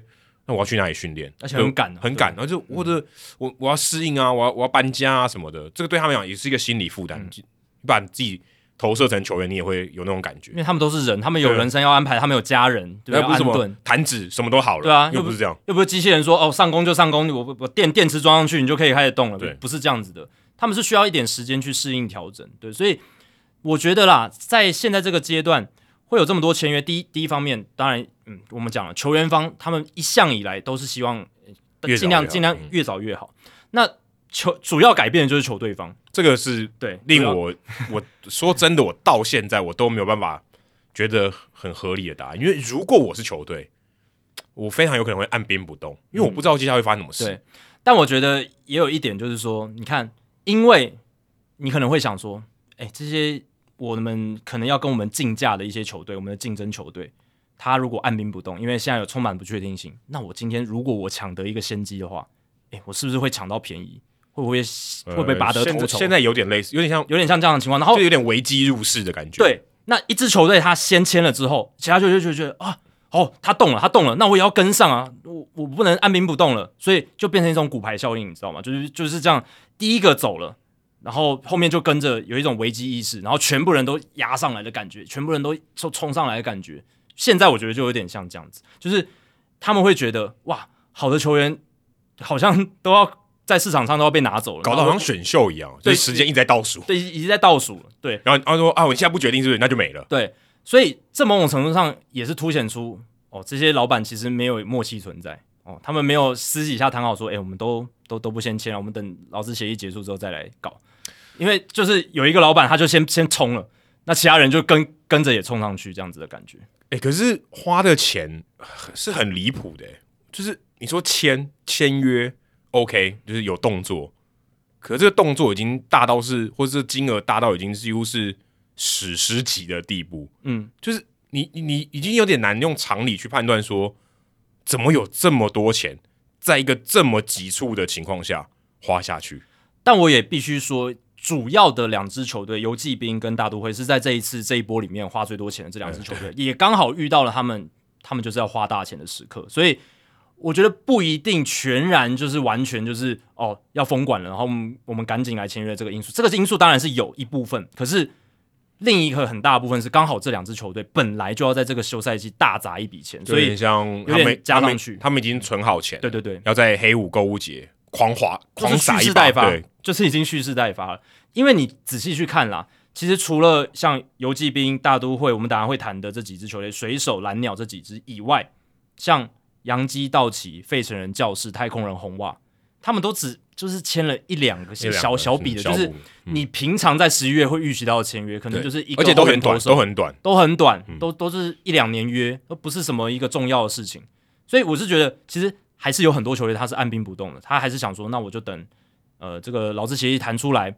我们再来拟定我们的这个舰队计划，还有我们 payroll，我们薪资要怎么样去分配，这样子，所以还是有蛮多球队是这样，只是因为哦大都会跟游击兵的动作太为夸张，整个放大了这个效果，嗯、对，对，有点像哦扰乱一池春水，真的是扰乱一池春水。其实我必须讲，真的是出乎我意料，我完全没有想到说，我可能会预期说，哦，可能。像 ERA 啊，可能 Carlos Correa 签一签，但我没想到是最大张的。但我反而现在起来还没签，对，至少在我们录音的这当下还没。对，所以反而是其他哦很多的很很多笔这样子骨牌效应这样子一窝蜂的在这个礼拜。嗯，老实讲，我会觉得说，嗯，让我觉得有一点点，就是让让让我觉得意外，然后让我觉得说，嗯，接下来会发生什么事，我真的也很难去预测了。对啊，就我觉得就是违反常理，嗯、就是你用判断的，你就觉得这样子的事情发生的几率很低。而且，呃，我们花越多的钱，代表说你今天经历到一定的风险的时候，你损失是越大的。嗯，那那如果今天你小笔小笔的签约，然后说啊，最后封管，然后很多不确定性，OK，你损失的是那些钱，OK，假设是这样子，那你花很大笔钱，代表你对于未来是相对比较有信心的，对吧？这个很合理吧？或者你愿意承担那个风险，可是这个钱多到已经，我觉得有点无法想象。大都会在这两天内，在呃，在这这个周末就已经花了我们保证薪资啊，嗯、三个呃四个人就花了两亿五千四百万，嗯，四个人而已，对，这很夸张诶。光 Max Scherzer 一个人就给了一亿三千万，嗯，只签三年。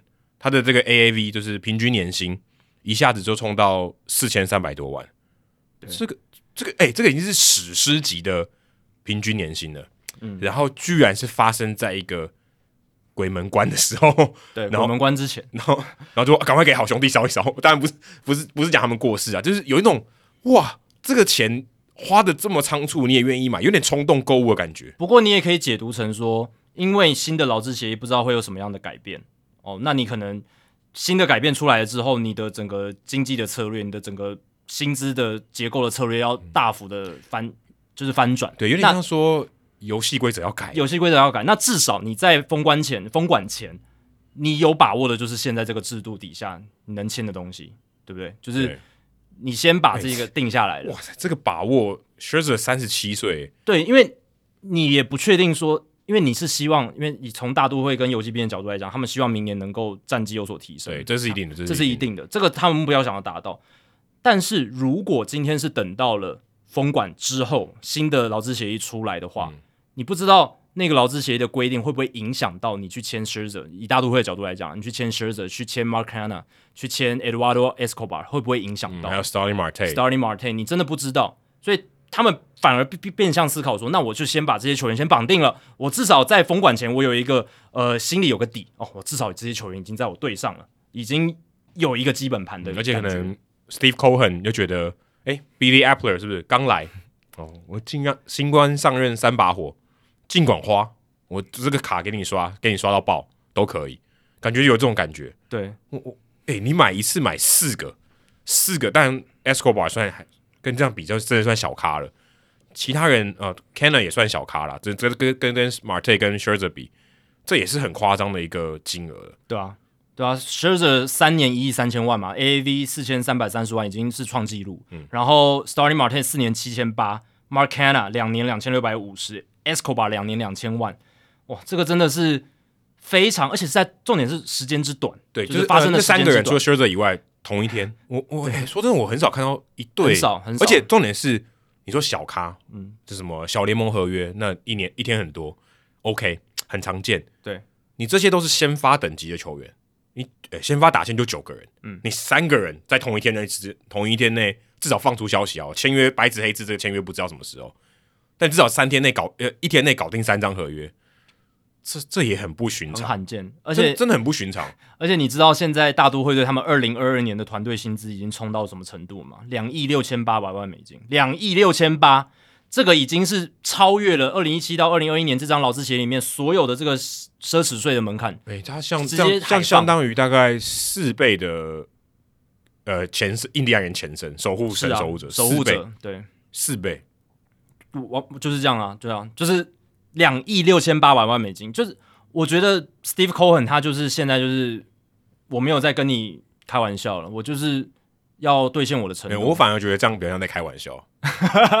对啊，你这样讲也对啊，这个是夸张到一个很离谱的程度。是自己家里开印刷厂，这个印钞票的厂子。对啊，你钞票就直接刷出来。但老实讲，两亿六千八百万美金对他来讲也是，以他的资资资产来看，是一个。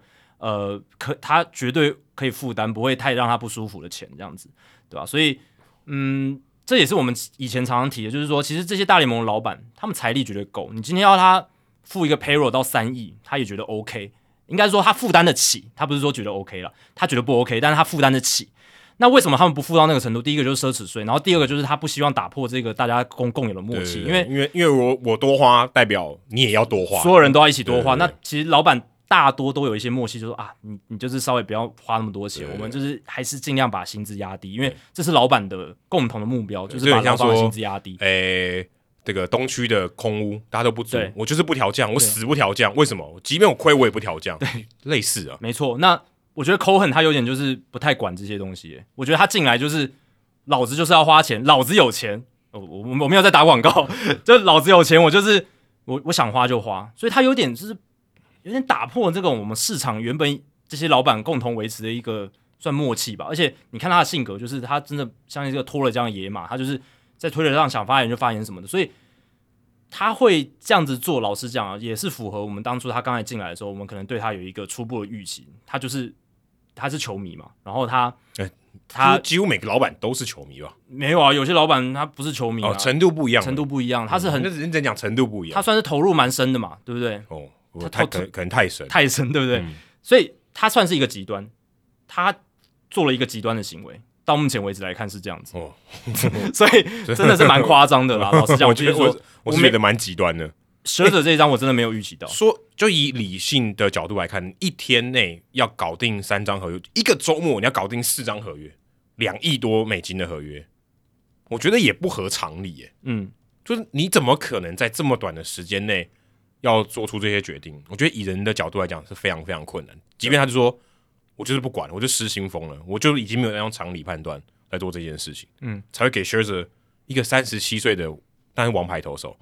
给他一个这么高的合约，对啊，而且哎，三十七，你等你等于是买他的，他今年是三十七岁又一百二十六天，在录音的这一天，所以他基本上明年就是三十七到三十八岁，然后你买到就是他快四十岁，他会满四十岁，第三年就四十岁，当然第二年是有个 opt out，他可以选择 opt out，可是我觉得是应该是不会啦，因为哎阿豹代表他更强哎，对他投的更好，他要跳脱，对。对，代表他可以拿更多的钱，他才愿意逃脱。对，到那个年纪，他基本上也是基本上一年一签，顶多像 Verlander 这样两最多两年约了。我觉得，嗯，他在这个年纪能要签到三年约，已经是整个业界对他一种崇敬的表现。就是真的是，你到三十七岁能够签到三年的长度，这个就是 Randy Johnson 的那种等级，就是史诗级名人堂，是不只是名人堂的水准，是名人堂里面更高层级的那种水准的名人堂中的名人堂。对，那确实 Max Scherzer，我觉得。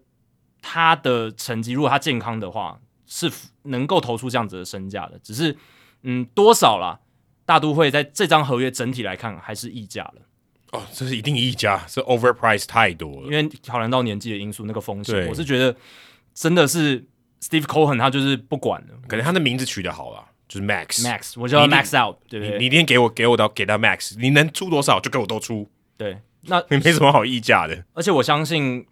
就是我觉得 Cohen 他去年应该是有被击到，就是他没有得到 Trevor Bauer，他今年哎、欸欸、不能没有得到 Trevor Bauer，现在应该是这个塞翁失马。对，但我会觉得，因为他去年拼输到期，他有点不爽，他就觉得那我今年一个 Top Free Agent，一个高级的自由球员，我一定要把他抢下来。我相信 Scherzer 会搞到三三年一亿三千万美金的筹码价码，一定是。竞价非常的激烈，哎、欸，说真的不讲，我讲一年四千万，我都觉得离谱，很离谱啊！你还给他三三年还超过四千万，对啊，这个是非常离谱的一件事情。所以我觉得 Cohen 他是有点被去年那个状况击到，然后就是在这一次，他就是要变成整个顶级自由球员市场，我就是要抢下这个头条。哎、欸，如果你宏观一点来看，这好像对 CBA 来讲，对于老板比较有利耶。你说，哎、欸，我们现在这个市场环境不错啊。老板愿意花钱，球员不要在那边靠腰了。对我，你看我们还是愿意花钱的，对不对？哎，我给这么多，哎，在最后阶段，搞不好这是他们资方的一个斡旋的筹码，对不对？我觉得可以，哎，对啊，就哎，你我有花钱呢，我哪没有花？对啊，前几对啊，前几年的状况只是刚好有一些球队在重建的循环，对，那或者他就是哎，刚好没有没有缺人嘛。那我们今年你看，像游击兵他要竞争了，对不对？有些球队他要竞争了，他就愿意砸钱了。蓝蓝鸟、水手。啊，都愿意砸钱了。你看现在今年这个自由市场就活络起来了嘛？这对资方可能会用这样子的话语，但是但我这个可这也是事实啊，就是真大家真的有花钱。是，但这当然是在没有考虑到就是这是封管情况下嘛。因为哦，我说如果今天对，假设他还可以谈的话啦，对啊，那你还有一些选呃斡旋的空间的话，如果没有封管这件事情，你给我摊提到一整个休赛季四个月的话，整体看下来，可能大家就会觉得这是一个正常的休赛季啊，对不对？嗯、并没有特别多，对不对？但如果没有封管高，没有封管也不会有这么疯狂的行为了。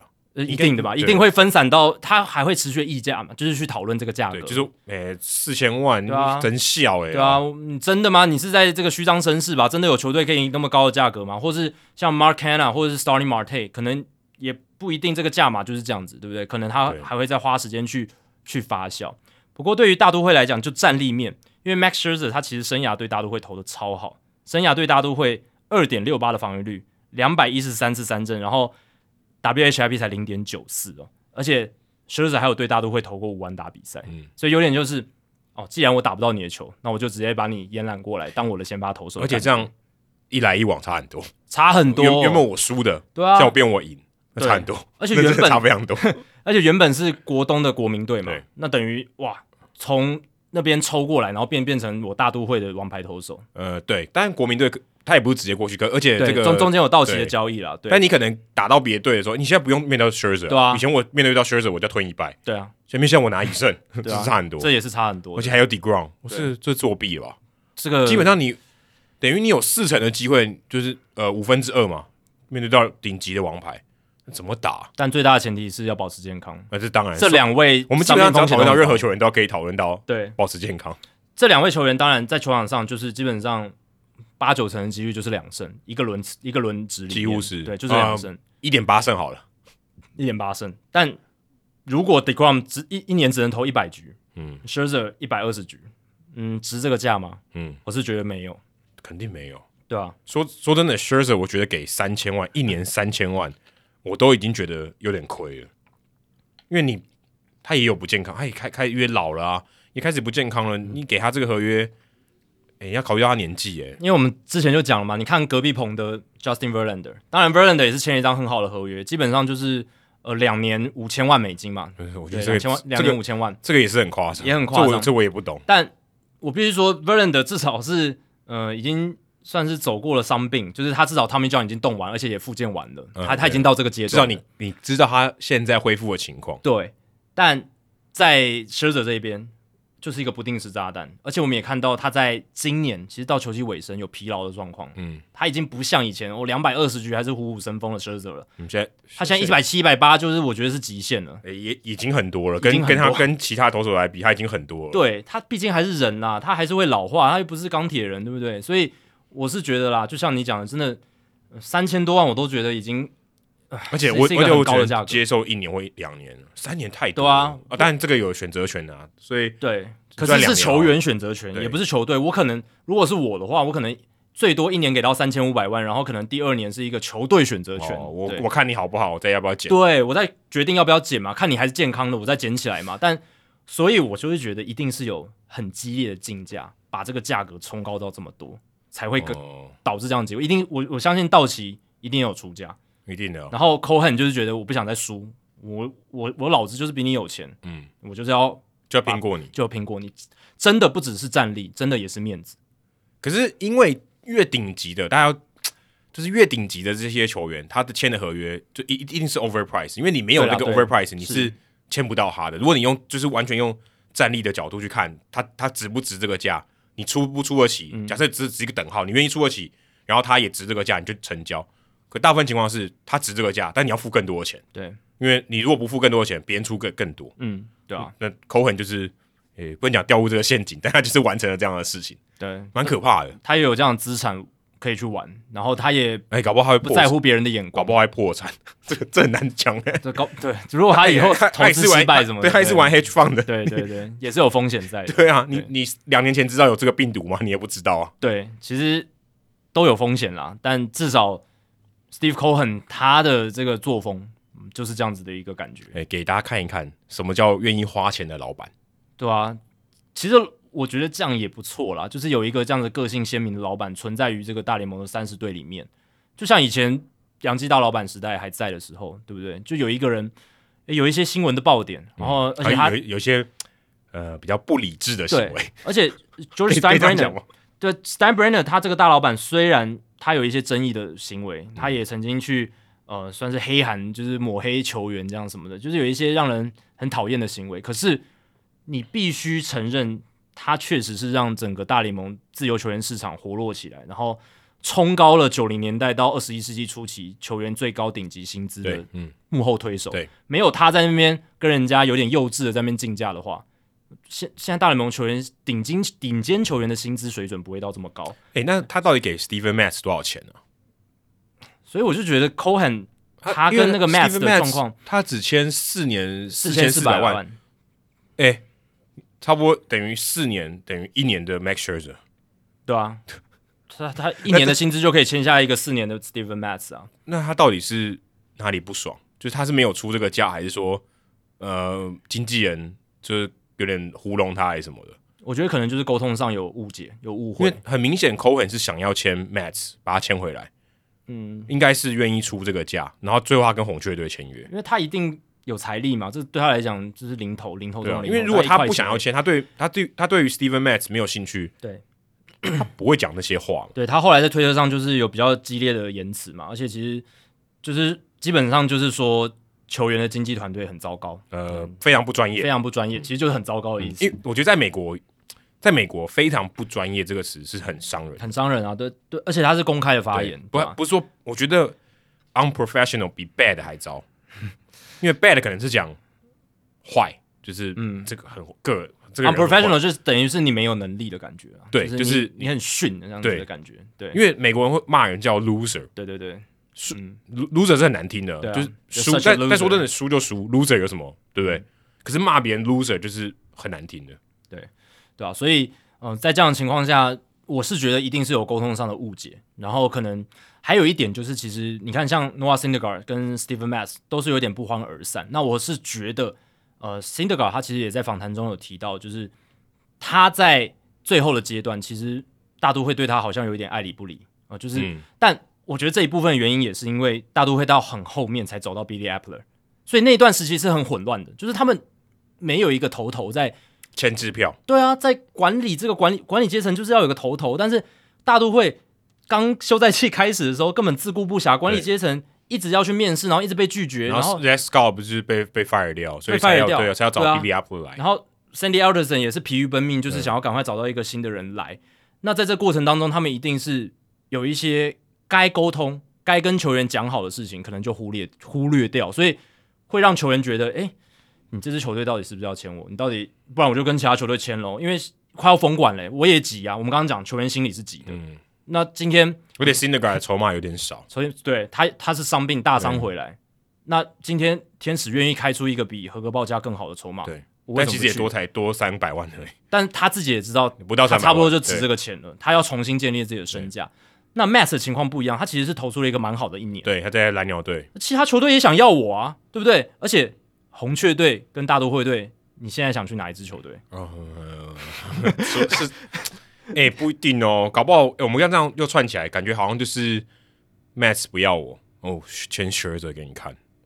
如果、如果让你后悔，是啊。可是如果我是球员的话，我会觉得大都会的茶壶风暴多到让我觉得我对这支球队真的没有什么太大的信心。哦，这就是那当初也根本不要谈啊。如果是真的这样，他就我连谈都不谈，你根本就是我拒绝往来户。对，可也也是有这样的可能，但我相信 Steven Matz 如果今天 Cohen 他给出了一个 Steven Matz 不能拒绝价嘛，他还是会留在大都会的。哦、教父的名言的，对，不能拒绝价嘛。但 Steven Matz 可能大都会给他的这个金额，可能也跟市场行情差不多。嗯、那他就想说，那我干嘛一定要在大都会？嗯，对，那就干脆就是直接到其他球队。而且红雀队看起来就是一个至少啦，我觉得现在大都会跟红雀，我是比较看好红雀队的后市。就是接下来的这一个球，至少至少人家茶壶是比较安静，茶壶比较安静点。对你说，大都会补了很多，没错，补了很强。可是我们刚刚讲 Scherzer 跟 Degrom，他能投几局，我真的不知道，对不对？嗯、然后有林多尔跟 McNeil，什么事情也太多太多太多了，对，有吵架那么多。那至少红雀队这边，我我是能确定他的防守是非常好。Steven Matz 他过去几年其实他在大都会队身后的防守其实没有很好，嗯、但也造成了他的这个投球的数据可能就是。你会觉得看起来很普通，甚至是 below average，但其实他的投球实力是还不错。那他到红雀队的话，应该可以像 Adam Wainwright 那样，就是其实，嗯，他实质的内容没有那么宰之力，嗯、可是他的防御率可以压得很低。嗯、对，所以如果我是 Matz 可以赢球的、啊，对，可以赢球的感觉。那如果是 Matz，可能红雀队在这个情况下，哦，大都会又有那么多茶壶风暴，然后呃，又初来乍到的总管很不稳定的情况下，那我还是去其他球队。还有一个这么不稳定的老板，呃，对，对啊，你你搞不好，哎、欸，如果又又没有搞好的话，你之后开始投球的时候，你，你，你现在看他拒绝他以后，然后 Cohen 就是大都会的这个行为，就觉得。这个老板非常不理智，他等于是 burn the bridge 了嘛，就是对，对啊，他等于有点跟 Steven Matz 的经纪团队去闹翻。那以后这个团队他旗下的球员，而且也就不会跟大都会签约了嘛。对，而且你跟他闹翻，你很有可能也跟别人闹翻。对啊，代表说你已经有这个前科，对，那你就有可能发生下一次的这个事情，对吧、啊？所以，嗯，我刚刚讲的就是，如果 Steven Matz 留在大都会，他搞不好以后还会有这个 Cohen 这个老板不定时炸弹在推特这边放话、射射冷箭之类的。虽然他没有经历过 Cohen 时代。但他也看他他一些耳闻嘛，他也在球界，他一定知道。对啊，对啊，这个也是可能我不知道球员会不会挑这个老板哦，有高应该会哦，就是除非一样回到我刚刚讲，开出了你拒绝不了的价码，我可以忍受，就像就像 Scherzer 这样。那如果价码都差不多差不多，条件差不多差不多，那我会看一下我去的球团是哪里。对对，这个还是我相信球员是人，我们刚刚讲他们。对于自己居住的地方，对于自己的环境是有要求的，嗯、所以他就觉得大都会我待过了，不想回去了。对啊，我去尝试看看其他的球队嘛。而且你看，很多球员去红雀之后，都对那些球队赞不绝口，嗯、然后灵气上什么氛围上了什么的，看起来都还蛮好的。嗯，他可能也觉得蛮向往的。有可能不知道这个游骑兵有什么令人向往的地方，但我可以确定，Corey Seager 在游骑兵的主场打得非常好啊。对对对，二零二零年的时候打得跟鬼一样，这是可以确定的。所以他就愿意去游骑兵了。哇，游骑兵。今年打这么烂，然后愿意花这么多的钱，这个也是我看棒球以来我很少看到这种情况，就是你几乎已经烂到谷底了，全联盟倒数前三名的球队，你愿意花这么多钱去延揽自由球员市场的球员？我看一下这最近这这个周末，他们总共保证薪资花了，大家听好哦，五亿五千六百万美金，嗯，五亿五千六百万美金，而且。这不是买一整队哦，是三个人而已。Corey Seager、Marcus Semien 跟 John Gray，就这三个人就花了五亿，而且这是 guarantee 的，但不是一年内要花掉，非常非常可怕。Corey Seager 跟 Semien 原本可能大家认为是呃前五大游几手的标的，有五五大里面有两个就到同一队了，当然别二游了。这这已经就是花钱，我觉得甚至比我们刚才讲疯狂的 Cohen。还更疯狂了，嗯，但游骑兵这个 case 的话，就是对我对我来讲，就是完全在预期之内。呃，当然，呃，欸、花这么多钱是预期之内，呃，应该是说他们会花，他们会花钱，会砸大钱是预期之内的事情。只是我没有预期到说二游他都签最大卡，几乎是最大卡的，几乎是最大卡。对，那为什么说游骑兵这个是在合理的预期的范围之内？就是因为他们。新球场落成之后，二零二零年启用，结果就很衰，就遇到疫情，嗯，一直没有一个一个办法，就是怎么讲？而且今今年开季其实还是有这个人流的限制嘛，对，就是一开一开始不是这个 full capacity 容量的限制还是有的，所以一直没有一个很隆重的帮这个球场算是有一个很盛大的一个迎接一个新的赛季的感觉。那他们或者是或者用一个强队来迎接，对，那他们其实。盖新球场的之前，他们就已经规划好说，其实盖新球场之后的两三年，他们就要有一支竞争的球队出来，就是在他们规划范围以内。那前两年他们战力跌到谷底，这是大家都看到的。这其实某种程度上也是规划好的，就是说他们要把这个 payroll 压低嘛，就是薪团队薪资压低，然后呃看这个期间能不能养出一些嗯便宜好用的球员，然后就先蹲后跳的概念，对。那有一些年轻好的球员之后，我再用这些球员当一个算是基底，然后再去签自由球员进来，然后让这个战力大幅的提升。那他们现在就是在做这件事情。他们去年的团队的这个薪资呢，我看了一下啦，他们去年的团队薪资以这个计算奢侈税的这个条件来讲的话，是一亿一千四百万美金哦，所以其实也没有到很多，就是大概中段班的、嗯、中段班，嗯，所以他们是有这个财力的，他们是有能力去付这么多钱，然后来。延揽这一些自由球员的，所以所以我会觉得说，这个也不是完完全全会让人觉得哦什么下巴掉在地上的这件事情。真的吗？哇，你下巴很硬诶。对，但因为我刚刚讲的是针对游击兵要砸大钱这一部分啦。对，那下巴会掉下去的，就是签了 Corey Seager 跟 marcussemeon 就感觉这两个是互斥的。对，就你你怎么可能你签一个已经很辛苦了，你签两个？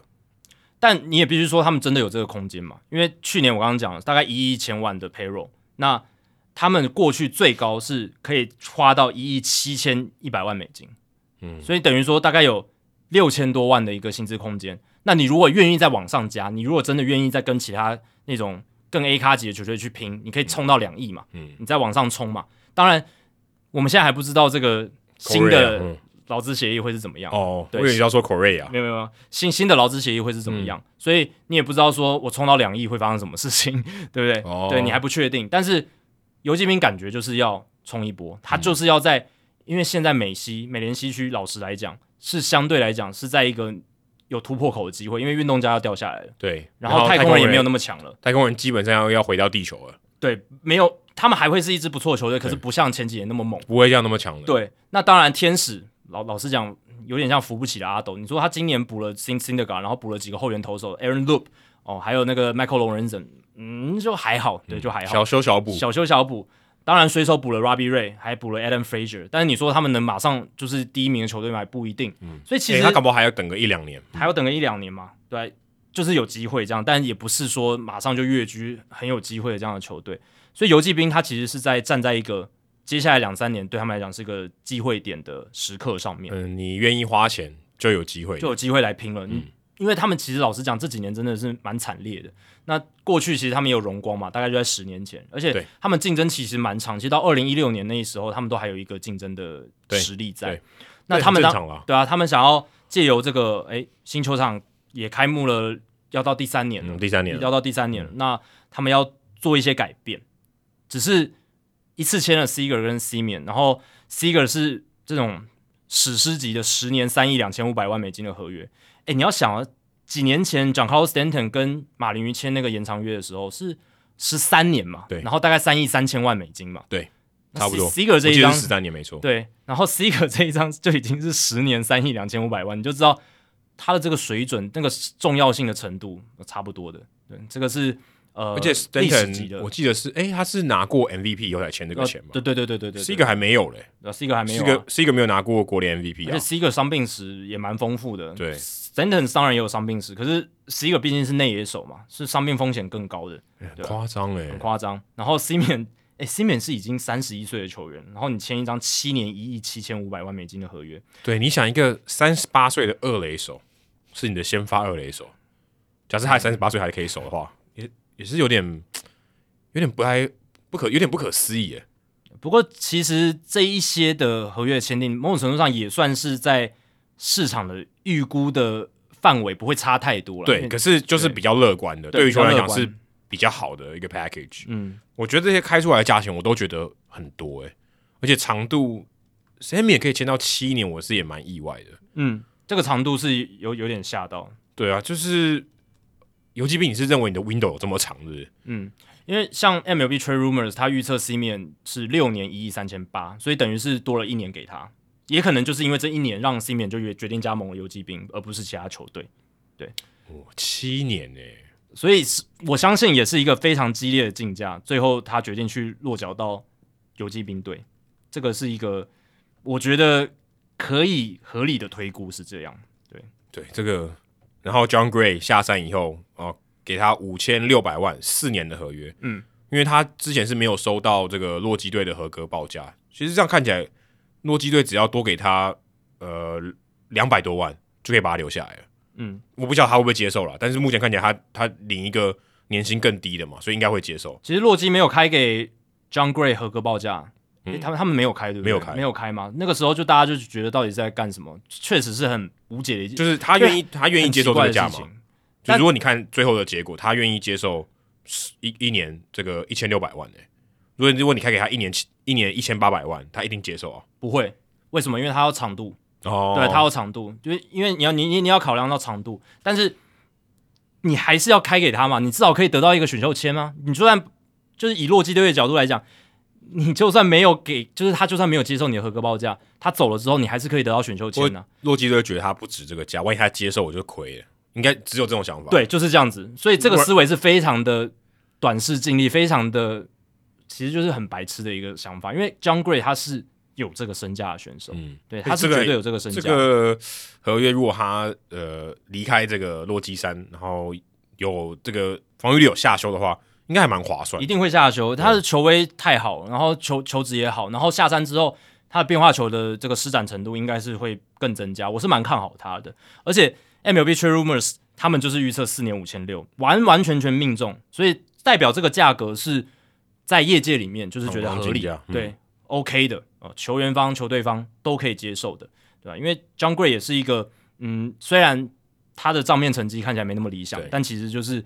未来性是好的，虽然他的名字有贵，但他不真的不贵，对啊，真的一点都不贵。我觉得这个还这个算是嗯，我们刚才谈论到这几张合约里面，感觉是少数没有溢价的，对对对对对，就是 overpriced 的感觉，其他都有一点。对，然后其实游击兵还签了一个比较低调，就是 Cole Calhoun 一年五百二十万美金，所以超世尊，对，都都是 超世尊，这有点贬低他这样，但确实他的实力是差很多，但就是。可以看得出，游击兵就是想要投手、野手哦，都去全面的哈、哦，大幅度的进行补强。他们也成为史上第一支在单一休赛季签下两张总值至少一亿七千五百万美金合约的球队，史上第一支，以前从来没有。呃，有才奇怪。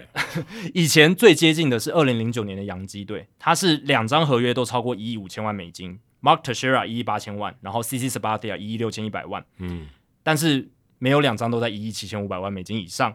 但游击兵超超越了这个记录，而且这两个都是这个中线的手内野手，对啊，其实我是觉得蛮夸张的，因为你中线内野手退化，你说他要到什么样的年龄还可以继续守，他的价值肯定不如他现在。对，就算你你就算他都都健康好，他防守的价值一定是逐年往下降。嗯，所以我觉得跟投手或是说一垒手是他可以提供稳定的长打火力来讲，中线的游击手或是二垒手这个风险是比较高的。对。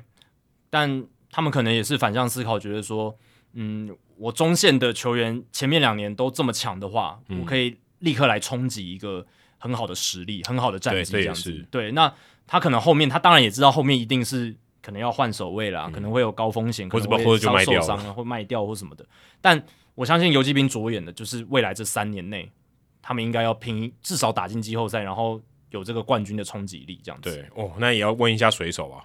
水手现在看起来这个阵容，如果二零二二年、二二三年他们要办那个明星赛嘛，看起来也不错啊。哦，二三年搞不好他们就是一个很有季季后赛竞争力的球队了，而且现在也补进了 Robbie Ray。Robbie Ray 可以说是市场上，嗯，我觉得算是一个很好的标的哦，因为毕竟拿了赛扬奖，他的这个签约应该是非常具有指标性的。嗯，结果签的其实比我预期的低诶，他签了五年一亿一千五百万，就平均一年两千三百万。我觉得还可以，还行，还行啦。因为他现在是三十岁嘛，然后考量到他过去比较呃，其实伤病史也蛮多的，也对也，也不少。而且还有，我觉得最关键的一点是他的这个起伏表现，表现起伏实在太大。对，二零二零年还很烂，二零二一年赛扬奖，而且他烂是那种真的烂，然后烂到底的那种，就是 FIP 超过六，对不对？在二零二零年的时候，然后去年。他 FIP 降到三点六九，然后防御率二点八四，变成一个赛扬奖的投手，就看你要不要相信一年行情了、啊。就是会还是会有风险存在，就是当然，跟维维里安那首歌一样，还是会害怕，还还是会害怕。对，我这边不是讲那个动物啦，就是那个风险，我是觉得，当然每一张合约一定都有它的风险，可是 Robbie Ray 的风险是高的，以投手的角度来讲，嗯、甚甚至我会讲，比起 John Gray，John Gray 他给我。他的表现稳定度的信心其实是比 Robbie Ray 来的高的。当然，我不是说 John Gray 投的成绩会比 Robbie Ray 好，不是这样子。我是说稳定性，稳、嗯、定性这三个字来说，比如说地板，对他能不能投出一个他该有的水准的这个几率，我觉得 John Gray 是高，那 Robbie Ray 给我的信心是低的。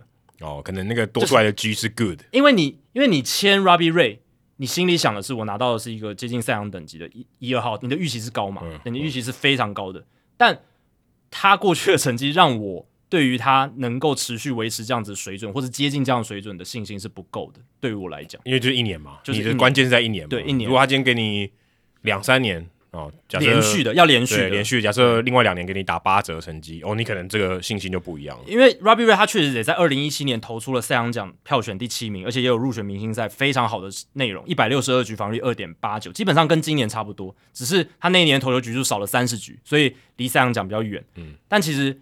他过去也曾达到这个水准，所以他今年才有这个五年一亿一千五百万美金的价码，对，你愿意给他这样子是合理。但对于我个人来讲，真的就是我就觉得，因为这个起伏的关系，如果是我，我要他来当我的头号王牌，我信心没那么强。搞不好还有签别的，你怎么知道是头号王牌？应该很难吧？刚拿下赛扬奖的投手，你不让他当王牌，而且市场上还有比他。我觉得 Robbie Ray，如果你看单看去年的成绩，呃，就是上个赛季的成绩，哦、他现在已经超越 Kershaw 了，他已经是在 Kershaw 之上的投手。但如果你说，嗯、呃，他想要给他一个就名分，Kershaw 应该更有资格当对了开幕战先发。但是先这个前提是水手队要签 Kershaw，但有点难。但 Kershaw 如果要跟其他队签约，游击兵比较有机会。对，家家乡嘛，家乡、嗯、对，而且其实也有一些 rumor，就是有一些谣言说他有有在考虑这件事情。嗯，对，因为前面好像一个 setting，就把这些人都找来，你要不要来？对啊，我们已经这个凑队快要凑完了，在开玩笑，但是就是我们已经组了一个还蛮好的一个团队了、嗯。这个也蛮重要，这个这个顺序蛮重要的，未来性很强。可是你说道奇没有未来性吗？未来性更强吧？对 对，所以。而且还不用搬家，多好！对啊，我是觉得柯小应该还是会留在道奇啦，就跟 Freddie Freeman 应该会继续留在勇士是一样的、嗯。对，就是说真的也没有太多 rumor，可是只是现在有 Freeman 还没签约。对啊，对啊，这个也是有点出乎我意料。对，你说如果今天大家那么疯狂，哎、欸，早早一点签嘛，对不对？嗯，反正你都已经愿意留下来了，为什么要等到哎、欸，搞不好 CBA 谈完你都还没签？对啊，就是我是觉得 CBA 这个如果真的封管，你也不能谈啊。对啊，所以我是觉得。勇士跟道奇有点奇怪，就是可能也代表说这两个球员离队的几率有一定有高喽，提高了，慢慢在增加喽，嗯、对啊，因为照理来说，如果他们真的有心要把他们留下来的话，早就留了，根本不会留。我我是觉得不会拖到那么久。而且你真的有诚意的话，你真的就是封管权，就像这些球队在正正在做的事情。我先固定好我这个我下一季一定会有的成员在，嗯，嗯但。到现在还没做。而且说真，而且说真的，最后跟他们两跟他们两位球员谈约，其实球团方是比较有利的。哎，对，因为球员是比较四出善意，说我想留在这个球队，所以这对于球团方来讲是比较有筹码的。而且 Kershaw 跟 Freeman 都是在这两支球队最有价值的，就是说他在这支球队才会有那个身价，就是 Freeman 要在勇士队才有这个身价，然后 Kershaw 要在道奇队才有一个很高的身价。对，他们是这样情况的球员，但到现在还没有，我就觉得诶，有一点小小的奇怪。那其他像是马林鱼也有补了 Avisail Garcia 哦，这个就酿酒人没留他，然后马林鱼感觉现在是外野手想要拼一下，拼至少补一个外野手拼图进来。那马林鱼其实动作也蛮多的，哦，除了这个 Garcia 四年五千三百万之外，他们花了五年五千六百万把 Sandy Alcantara 这个留住了。哦，已经确定了吗？诶，这个我消息没有跟到。这个是确确定的，哦、对，这个是一个延长约。然后还有就是 Miguel Rojas 两年一千万美金。哦，这个对对。所以，但 Rojas 比较像是这种队长的，对队长，但他能他内也可以守嘛，而且也可以守游击，嗯、所以守备上是他主要价值提供所在。嗯、那可以看得出来，诶，Jeter 他从二零一七年接手这支球队之后，他的这个重建大计已经要慢慢到验收成果的时候了。对你，诶，我们已经给你球，如果我是马林鱼球迷，我会心里想，我已经给你五年的时间，你应该给出一些成果了。说真的，我觉得是慢的。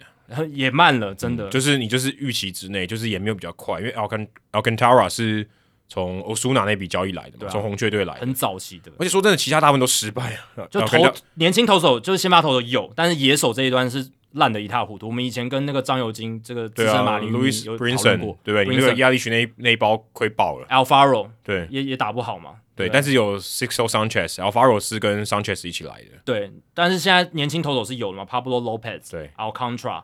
然后 Sixto Sanchez 对，然后 Trevor Rogers，OK，哇，这这四个念起来也蛮可怕的哦。所以他们就是要靠这个嗯年轻投手的核心，嗯、然后搭配了你看签了 Avisail Garcia，、嗯、逐渐的去改变他们在外野在打击上面的一个火力。对，那整个战力我相信就会提升起来。对，现在有呃 Jesus Sanchez 跟 De La Cruz，所以等于这个先发的三个外野都有了。然后捕手方面，他们跟海盗交易来的 Jacob Stallings 刚拿下金手套奖的哦，还没有办法颁奖就被换就要搬家了。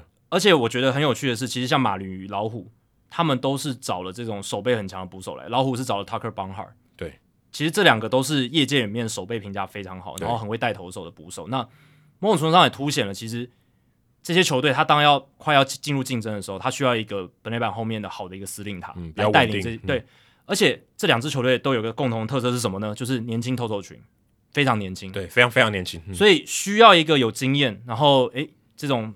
防守很好的捕手来带领这个年轻的投手群，所以捕手的重要性在这这两支球队操作，我觉得可以看得出来。对，因为如果你真的要说他们是很就是在这种数据表现上给你很很好的数据的表现，其实也没有打击也不好嘛。如果你说如果五年前、十年前这两个捕手，就是他如果被交易，搞不好名字也看都不看一眼的。对，但现在我们至少会注意到这件事，而且马林是用了三名球员，包括 Zach Thompson 这个投手，嗯、然后去换过来的，对，不是说。哦，什么换现金什么的，他们至少是是还有时机的。对啊，所以代表说马林鱼也是看中 Stallings，希望他能够带领这一个年轻的投手群，看能做出一些什么样的事情，也许战绩可以提升起来，嗯、对吧？所以马林鱼其实我觉得动作也是蛮多的，虽然自由球员只签了一个，可是延长合约，还有就是交易的手段，可以看得出他们是对新赛季是有野心的，对对吧？毕竟国民队现在下去了嘛，对不对？对啊，对啊，对等于少一个。可以可以这样讲啊，就少一个对手。而且你看大都会，当然现在好像战力要起来，可是茶壶风暴那么多，嗯、你很难保他们场上的战绩可以跟得上。然后还有就是费城人都常年来不上不下，对不对、嗯、？Bryce Harper 拿了 MVP 又如何？打不进季后赛，对对吧？所以啊、呃，当然有勇士啊，世界冠军在那边。可是马林鱼也够久了，Jeter、嗯、你要给交代出一些东西了。我们不能再说啊，你刚接手球队，所以你要花时间，没有了这个。这个豁免权已经没有了，差不多就是 呃，考试时间要到，你要交卷了。对，要交卷了，对啊，你不要再有借口了，对吧？因为差不多五年嘛，可以了，给你的时间够了。如果没有做出来，搞不好就换人了，嗯，很有可能会换人了。那另一支其实已经在竞争行列里面，然后想要再更上一层楼，就是蓝鸟。嗯，那蓝鸟的话，其实他们当然送走了 Robbie Ray，这没办法，因为留不住啊，留不住。他们不想要花一亿多啊、哦，但是他们愿意花的是，诶，他们其实也愿意花一亿多，但是他们换了一个人，就是这么讲。因为我会觉得蓝鸟的思思维是对比 Kevin Gausman 还有 Robbie Ray，他们签了 Kevin Gausman，原因就在于 Kevin Gausman 稳定性的信心是比较高的。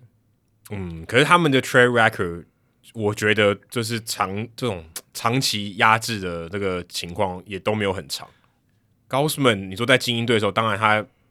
账面上是投一号、一二号先发，可说真的，他也没有投的非常好。对，我觉得这两个选手的概念不一样。Robbie Ray 跟 Gossman 的差距是在于说，Robbie Ray 他是我们知道他可以有那样的实力，天花板很高，但是生涯在这几年一直大起大落，大起大落。嗯、那 Gossman 比较不一样的是，他其实生涯前期他是一个比较平庸的选手，就是一个很 average 甚至 below average 的一个投手，嗯、就是这样子。他甚至到呃红人跟勇士，我记得到勇士还被释出、欸，诶，对。他是到红人才变得成绩变好这样子。那我是觉得高斯曼情况比较不一样，是他是到红人的时候，然后再到巨人，整个脱胎换骨，变成一个联盟一线的王牌投手，而且接下来的表现相当的稳定，嗯、尤其特别在巨人。所以这个轨迹是不一样的。Robbie Ray 有点像是一个非常大的一直跌宕、跌宕、跌宕，嗯、但是 Kevin Gossman 是他生涯前面走的低，可是他在中期，在二十八、二十九岁的时候打通了任督二脉，就是只差球的威力被释放。然后他的控球变好，这样子，所以他整个就往上。所以如果你说要看后世来，后世现在的状况，因为他确实技术是进步的，对这个给我很大的信心。然后至少他今年在巨人队也真是表现就是王牌等级的水准。对，哎，他的至少上半季是他的 FIP 其实老实讲也比 Robbie Ray 好很多，Robbie Ray 是三点六多左右，然后 Gabe Gausman 是三点零零，所以是 Robbie Ray 比较容易被打全垒打了。对，嗯，其实就是全垒打的差距。对啊，对，因为这个 Gausman。有看到他那个直插球，是真的觉得很厉害。就是只要控在好球在下缘，不要飘起来的话，基本上挥空率是非常可怕的，嗯，高这样子。所以其实 Gausman 跟 Robbie Ray 的价码是差不多的，五年一亿一千万跟五年一亿一千，说真的没有差很多，差多多五百万而已，基本上一样，基本上一样。那差就差在，我觉得蓝鸟队可能对 Gausman 的未来的前景的稳定性，他是更有信心可能比较信心。对，所以找来了这个王牌投手，所以他们现在的轮值还是非常好，有 Gausman。Jose Berrios 他们延长约签下的柳贤镇，还有新算是新秀投手 Alex Manoah，嗯，Manoah，其实这四个还蛮强的，就很强。那后面当然有一些深度的，像 Ross Stripling 这一些，嗯、这些都可以去替换的，不一定要这个人，但是就是至少前面的四号，对 Pearson 对 Nate Pearson 也也也在这个行列里面，所以至少这前四号看起来就是很整齐，仍然是一个有争冠实力队伍该有的轮值。就是至少他打进季后赛，我觉得哦，你前三战都有得拼哦，都有得、啊、都有得打哦。老实讲，他们现在呃等风管回来，他们要做的事情就是牛棚看怎么再补强一下。这相对是容易解容易解决的拼图。因为其实老实讲，他们的打击太强了，野手群太强，嗯、就算少了一个 Semien，我是觉得影响也没有到那么那么巨大，嗯、因为他们有非常好的野手群。你相较于一些可能，如果他今天就只有 Semien 一枝独秀的话，那个影响程度是不一样，因为他们有、嗯、对，啊，他们有 Bichette，然后其实 Kevin Biggio 这两年有低潮嘛，搞不好他回来。嗯打健康的回来，嗯、打的又好了，嗯，然后有 Vladimir Guerrero Jr.，还有 Hernandez，Hernandez，对不对？Teoscar Hernandez，然后 Lourdes Gurriel 其实打击能力也还不错，嗯，所以他们野手群相对完整的情况下，少了 Semien，影响是没有那么大的。对，哇，这个很可怕哦。相对起来，光芒队只补了 Corey Kluber，但是哎，Kluber 也拿到呃一年八百万的，哎，比去年还少哎。嗯，可能因为呃，今年啊，应该讲上个球季，上个球季啊，拿的少了三百万，嗯，但是有一些激励奖金，最多可以拿到一千三百万。嗯，那 Kluber 被光芒队签走，我这个也令人觉得蛮匪夷所思的，就是他可能觉得 Kluber 有些东西可以调好，或者说他的受伤，或是他使用他的方式，或许光芒队现在大家都觉得对光芒队有所敬畏了，就是哎、欸，你捡到这个是是发现什么东西那种感觉，嗯，好，因为 Kluber 其实。嗯，在离开这个克里夫兰以后，感觉有点 damage goods。虽然他投出了五万打比赛，可是你就觉得这个王牌投手已经就是有一个有有一个未定有一个不定时的炸弹在那边了。你就不知道他什么时候会受伤，或是什么时候嗯，可能哪里不对劲，可能他整季就报销了，就像他在游骑兵的时候一样。所以光芒队签 Kluber 也是让我觉得蛮意外的。我我是觉得还好诶，因为光芒队向来就是这样做的球队嘛，就是之前也是呃捡了那个受伤的 Nathan Eovaldi，然后让让他。变成一个蛮不错的投手，嗯、就是那但有保底，但有保底那时候很年轻的，Kluber 这算老嘞。那 Rich Hill 也是嘛，对不对？哦、就是他们其实本来就是会这样做，就是捡一些就是看起来诶有受伤，然后看起来生涯要走下坡的，或者是快要被淘汰的，好好像生涯中遇到重大危机的，他们就把它捡过来。但是他其实有很好的本质，球威转速很好哦，他就把它捡过来，然后看能不能去调一下，我、哦、让他养伤一下，然后。就算只能拿到一个五六十局，对他们来讲也不会亏太多嘛，对不对？哦、对，一年一百一年八百万而已，就这样子。那就算投个五六十局就爆了，那也还好。那如果他能够投到一百二十局，哇，赚爆，对不对？一百二十局的话，因为 Kluber 你不要现在不要预期说他投到一百七、一百八已经不不可能了。我觉得 Kluber 来基本上他在这个年纪，一年能给你一百二十局的先发局，然后 quality 的就是 OK 的，一百二十局相当于二十四场先发。哦，对啊，二十场先发五局，或者是说你二十八场先发可以投到稍微长一点，但以光芒队的角度来讲也很多哦。对，以光芒队的角角度来讲，应该是嗯会减少他场均的投球局数，嗯，然后或者他使用的方法可能就不能像一般传统的先发投手，一定不会是啊。光芒从来就没有这几年都不是这样子去调度他们的先发投手，光芒的字典没有 traditional，对啊，所以我是觉得是很 OK，因为 Kluber 他在今年洋基队其实。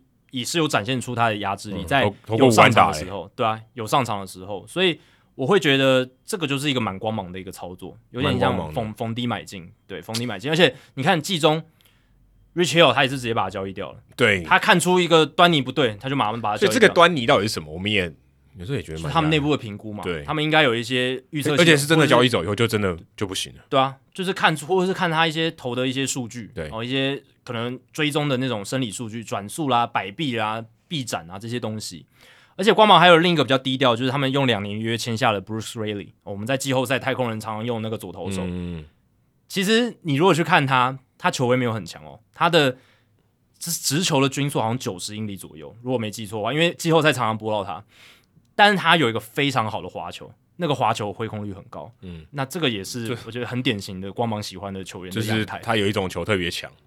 对，就够了。对，然后光芒就会教你这个球，你就投个可能百分之八九十，然后该投在哪里，嗯、就他给你一个说明书了。对，因为 Matt Wisler 也是这样嘛，Matt Wisler 也是一直狂投滑球，然后到光芒之后就是更遵循这样子的做法。那其实你可以说 Matt Wisler 可能就是右手版的 Bruce Raley，对不对？其实很像，哦、对吧？我觉得很像啊。那这个就是光芒他们不断的维持牛棚竞争力的一个很低调的操作，大家都不会注意到。可是其实这个跟跟跟其他这种放烟火似的，对，你就是因为这些名字，你老实讲，你都要不是 Brooks Raley 今年在太空人队，然后有打进季后赛，你根本没听过这个投手嘛，对不对？很有可能就一年而已，很有可能就对啊，就是生涯就一年，很有可能，或者是他就低调的默默的投，也不会被人家记得。对，但是光芒队就是可以抓到这些球员的一个好处，这样子。另外，像牛棚的部分，Kendall Graveman，我到了白袜，哇，这很可怕哎！嗯、白袜队现在牛棚是怎样？七八九局都不用玩了。嗯，但这给我的感觉就是，呃，白袜队可能有可能会把 Craig Kimbrel 交易掉。嗯，可能只是一个第一个步骤。对，因为老实讲，你这个重叠性太高了嘛。你有 Liam Hendricks，你有 Craig Kimbrel，你再签个 Kendall Graveman。对啦，你当然说后援投手永远不嫌多，可是我觉得。高薪的后援投手要嫌多，因为这三个人都是高薪后援投手，都是可能薪资在前五分之一的哦，绝对是啊，觉得以后援投手角度来讲，这都都是非常非常高、非常贵。Liam Hendricks 二零二二年是一千三百三十万嘛，Kimbrel 一千六百万哦，那两个人就两千九百多万了。对啊，然后 Kendall Graveman 刚签进来第一年也是要八百万嘛，对吧？所以都很贵诶，都很贵。那、嗯 Graveman 当然稍微便宜，但如果我是白袜队的老板，我或者是我是白袜队的这个 Rick Hahn，就是他们的总管的话，我应该会想把一个换出去，嗯、而且这样也可以避免一些就是怎么讲定位上角色定位上的问题。嗯、因为 Kimbrel 感觉就是喜欢第九局，他就是这样子一个投手。你要给他双头马车，好怪哦！而且两个都是都右投，你如果一个一左一右也就罢了。而且你看他今年就是一个很奇怪的状况，他小熊投的虎虎生风，就像是 Vintage 就是最强的那个 Kimbrel，但来到白袜之后被炸得很惨。嗯。有一个因素是，他到白袜之后，其实大部分是八局上来。对啊，就是要把这个终结者的这个 clean clean 的第九局交给 Liam Hendriks。那你会说啊，真的强的后援投手就应该要什么局数都可以上来？但我们之前节目常常聊，这还是有些还是有些人的这个习惯跟他的准备的方式。Kimbrel 他整个生涯他都是第九局的投手，他早就习惯那个位置，他的 routine 什么的都是在那个地方，所以我是觉得你稍微调整了他的这个。局数的话，虽然看起来账面上看起来并不是一个太大的改变，可是我相信多少可能有些影响。毕竟他也是十几年的沙场老将。对啊，你要他改变，可能或许这是一个很大的因素吧。但就是数据呈现出来，他就在白袜投的不好，那有可能是水土不服什么的。那这样看起来，我是觉得白袜队有可能会把 Kimbrel 交易掉，有可能。太空人队送走了 Graveman 哦，迎来了费城人队的这个算强力的右投手 Hector Neris。这个也是费城队没有留下来的，反正加入到太空人队，其实也是一个很大的补强了。对于太空人队的牛棚来讲，嗯，反正当然这也不是什么多大的操作了，就是相对来讲，跟我们刚刚讲的那种呃签很多球员的交易很多的，就是、嗯、薪资上也不一样，对，就是比较小的操作。那这个很明显就是 Graveman 离队，他就换了一个比较便宜的进来，对，就这样，就这么简单，一来一往省了一些钱。对啊，对啊，我反而觉得说像老虎队，你看今年五年。七千七百万美金签下 ERA，然后其实我们刚才在录音开始之前，新闻传出来说，Baez Javier Baez 已经快要跟他们签约，而且而且好像是六年的。六年的合约，总金额还不知道，有可能破亿，也有可能没有破亿，不一定。六年如果没有破亿，会令我非常意外，就很惨了，就很惨，对，会令我非常意外。如六年，我我觉得六年应该要破亿，我的评价应该是大概一亿出头的一个位置，嗯，对，不到两一一年不到两千万。对，如果六年的话，那个 MLB Trade Rumor 是预测五年一亿，所以如果六年的话，可能就六年一亿一亿一千万，一亿两千万这样子哦，可能是这样子的一个价嘛，但现在还不确定，因为我看新闻的标题还是 Nearing the deal，对不对？对，现在是美国的半夜，那、欸、那个是他真的是半夜发的，他是半夜发的啊，他是半夜发的，就在我来跟 Adam 录音之前发发的这个贴文这样子。我想都半夜还在 Paul Morosi 还在那边发，你是不睡觉、哦？对，那。之前 Scherzer 的签约之前，其实也是有这样的新闻，就是 nearing a deal，就是、嗯、要快要谈，快要快要跟大都会签约，结果最后是真的，搞不好是放风声，叫 Correa 赶快给我签。对，因为其实我会讲到老虎，就是因为老虎前阵子就是说，我还甚至看到有个 ESPN 记者，他直接他是有蓝勾勾的哦，他在推特上是有蓝勾勾的，他就说 Carlos Correa to Tigers done deal，他直接这样写哦，然后所以。台湾的乡民也有在传说，哦，Correa 已经签了，已经签了，结果就没有嘛。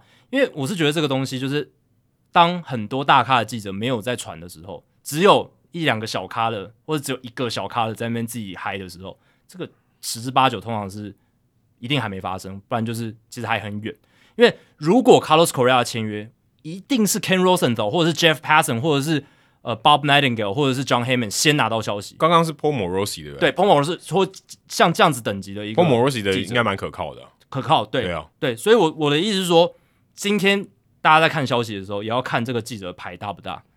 然后去分辨一下到底是怎么样的情况。而且通常一个大一就是记者，如果他 PO 的消息是蛮真实的话，就是很接近事实的话，其他的大咖记者会马上跟进。为什么？因为他一看到这个记者一 PO，他马上就会去确认。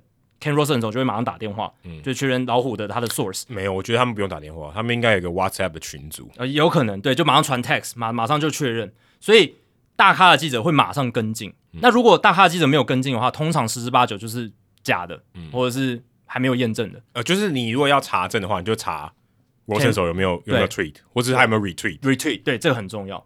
所以 Carlos Correa 到现在还没签，然后之前不是 Correa 还有跟 AJ Hinch 吃饭，然后大家都说啊要签了要签了要签了，也还没有。那现在看起来，反而是 h a v i e r Baez 好像要跟老虎签了。那如果 h a v i e r Baez 跟老虎签的话，Correa 去洋基的几率好像又要开始起来了。虽然我们之前讲应该是非常高吧，但我们之前不是讲说还要批评基人又怎么样？但我是觉得，对于 Brian Cashman 来讲呢，在商言商，就是他们需要一个世代级的内野手。对啊，Correa 我觉得超适合。现在就只剩下两个选项了嘛，Trevor Story。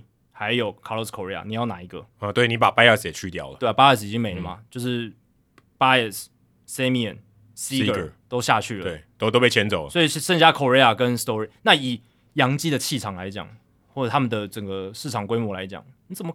我是觉得至少要签到 Correa 啦，对啊，我是觉得不然说不过去。游击兵都签 Seager 十年三亿两千五了，对不对？所以，嗯，整个市场氛围会变成这样，对，对啊，所以。老虎的这一笔签下了 Javier Baez，他们等于也是内野投手，然后再加上捕手，刚刚讲的 Tucker Barnhart 都我觉得补的非常好，嗯、然后也代表说他们真的要起飞。你如果去看他们今年的战绩哦，其实只有四月份很糟，他们好像从五月份开始，他们胜率超过五成。哎、欸，你这样讲起来，刚刚讲美联西区好像游击兵有一个有一个空档，对，中区的空档更大，大跟海一样大，超大。因为你看双城今年跌了很大一跤。嗯是一个很大很大的破口了。那现在其实老实讲，真的强的球队就是白袜，嗯、白袜跟双城就是两支实力上比较好的队伍。双城对双城，很多本体上本体上还是有实力，嗯、只是他们今年跌了很大的一跤，嗯、然后会减低我们对他的信心。可是他本身还是一个实力不错的队伍。但是你会说他们是二零一九年的双城，二零二零年的双城吗？已经没有那样子的感觉了。嗯、那在这样的情况下，其实对于老虎来讲，就是一个他们、哦、很好的一个 window，就是要就是要拼一把啦，而且。他们这批年轻球员其实真的表现还不错，在 AJ Hinch 的带领之下，有点像是 Alex Cora 效应吧，就是他们战绩其实真的打得蛮好的。嗯，然后那批年轻投手如果能够稳定出赛，把成绩稳定下来的话，嗯、其实真的一两年内就有机会冲击季后赛了，真的大有可为。嗯，那也累积了好几好几年的农场了。对啊，已经累积好几年了。那等 Baez 这个定案下来，这个骨牌效应，最后我觉得 Correa 去洋基的几率真的就很高。搞不好老虎跟这个游击兵一样哦，Baez 跟 Correa 都给我来一份。哎、欸，这个真的，我现在如果出现这样的 deal，我也不会意外。对，你因为你已经有你已经有被震撼过了，已经震撼过了，你就是觉得现在没有没有什么东西吓得了，就是什么天方夜谭没有，天方夜谭真的，对对对。而且老虎队他们在二零二一年的这个 payroll 是八千八百万美，呃，这个在四十人的这个 CBT tax 就是呃。奢侈税线的这个团队薪资是一亿，嗯，在二零二一年，其实就跟游击兵的状况很像啊。对，那基本上都不是花很多钱的球队。所以你刚刚讲这个，我才提提醒到我，搞不好他们真的 Javier Baez 跟 Correa 都签下来。因为我们刚才也有讲到说，有一些 setting 嘛，对，你要欢迎一个更大咖的来，你前面先做做好排场，先给我弄好，我才有办法引引你过来嘛，对不对？对，哎、欸，而且都波多黎各人哎、欸，对啊，他他们这个是波多黎各国家，就是他们国家队的这个最最强的二游啊，对啊。对吧？所以基本上哦，如果这样子签进来的话，那哇，那明年因为你可以确定 Baez 不会去大都会了，哦，对啊，基本上不太可能再花这个钱了。对，基本上不可能的啦。嗯、就是大都会这边已经，我觉得已经差不多 down, 结束了。当了，对。那老虎队这一边的话，你看他们二游，老实讲啦，本来就没有，就是一个空洞，嗯、就是一个很大的黑洞。那 Jonathan Scope 应该会去一垒，你有 Javier Bard 在二垒，Correa 在游击。哇，这个真的好强哦！对，真的好强哦！所以我是觉得，哎，真的不排除哦，大家可以嗯再观望一下。会不会我们节目上线的时候，Correa 就已经签了？我是觉得蛮有机会的，哦、但只不知道去哪里了呀。我是说不知道去哪里，因为因为我们节目上线的时候还没有还没有封馆，还没有，应该还没有封馆。因为看现在这个态势，就是在我们节目上线到这个封管之前，就感觉还是会有人持续的签约。嗯，那。顶级的游击手一个一个都被签走了，那我是觉得这个顶级游击手的市场已经成型了，Correa 没有必要再等下去了。嗯，因为这些已经给他一个定了一个 price，对，尤其是 Corey Seager 那一张、嗯、最重要，就是你你你你一定比他高，对，十年三亿两千五百万，你就说你看十年三亿两千五百万，我比 Corey Seager 好吧？我们之前分析过、嗯、，Seager 一定的是比 Correa 差一点的、嗯、，Correa 是比他好的，所以他。我觉得可能就是可能十一十二年加上去，嗯、就一个定锚在那边了，定锚效应在那边了、嗯。大家要去看思维误判，这个这个定锚效应，大家如 果我做球，我做球，你有杀，有有杀，直接杀下去。大家如果不知道定锚效应是什么，赶快去买思维误判。在第几页啊？好像第一，好像第一章哎、欸，是吗？好像第一章，我觉得是蛮前面，蛮前面，蛮前面。但但是第一章吗？我不知道。反正呃，我觉得定锚效应就是讲那个、啊、裁判的那个，对不对？呃呃，对他讲那个 miss call 的好好坏球的那个东西，但可以套用到这件事情上，也可以。所以 Correa 的阵营他会觉得说，那我为什么不就在 CB 就是这个 CBA 谈成之前封馆之前，我就赶快先搞定了？嗯，而且对吧？给大家冷静的时间对我来讲不利啊。哦，对，现在赶快市场正热的时候，趁你们赶快一头热的时候赶快签一签。对，对啊，因为后悔就来不及了，真的。那除了现在这些现役的大联盟的球员以外，其实最近呀，特别是亚洲的球迷啊，应该也会注意到铃木诚也啊，也确定要挑战大联盟了，而且。他已经放上这个入闸的算谈判桌上面了，说在对，在美国时间十月二十二号，呃，就这就是我们最过去这个礼拜嘛，对对对对对，欸、差不多一点点，被放上这个入闸的制度程序，对，等于就说他三十天内，他要没有大联盟的球员要确大联盟的球队要确定说，哎、欸，我可以跟你谈判，对，要在这个三十天的这个期限内。谈成这样子，但是尴尬就是他刚好跨过了这个呃，我们讲末日中，我们讲末日中啦，就是这个劳资协议的这个过期的这一天。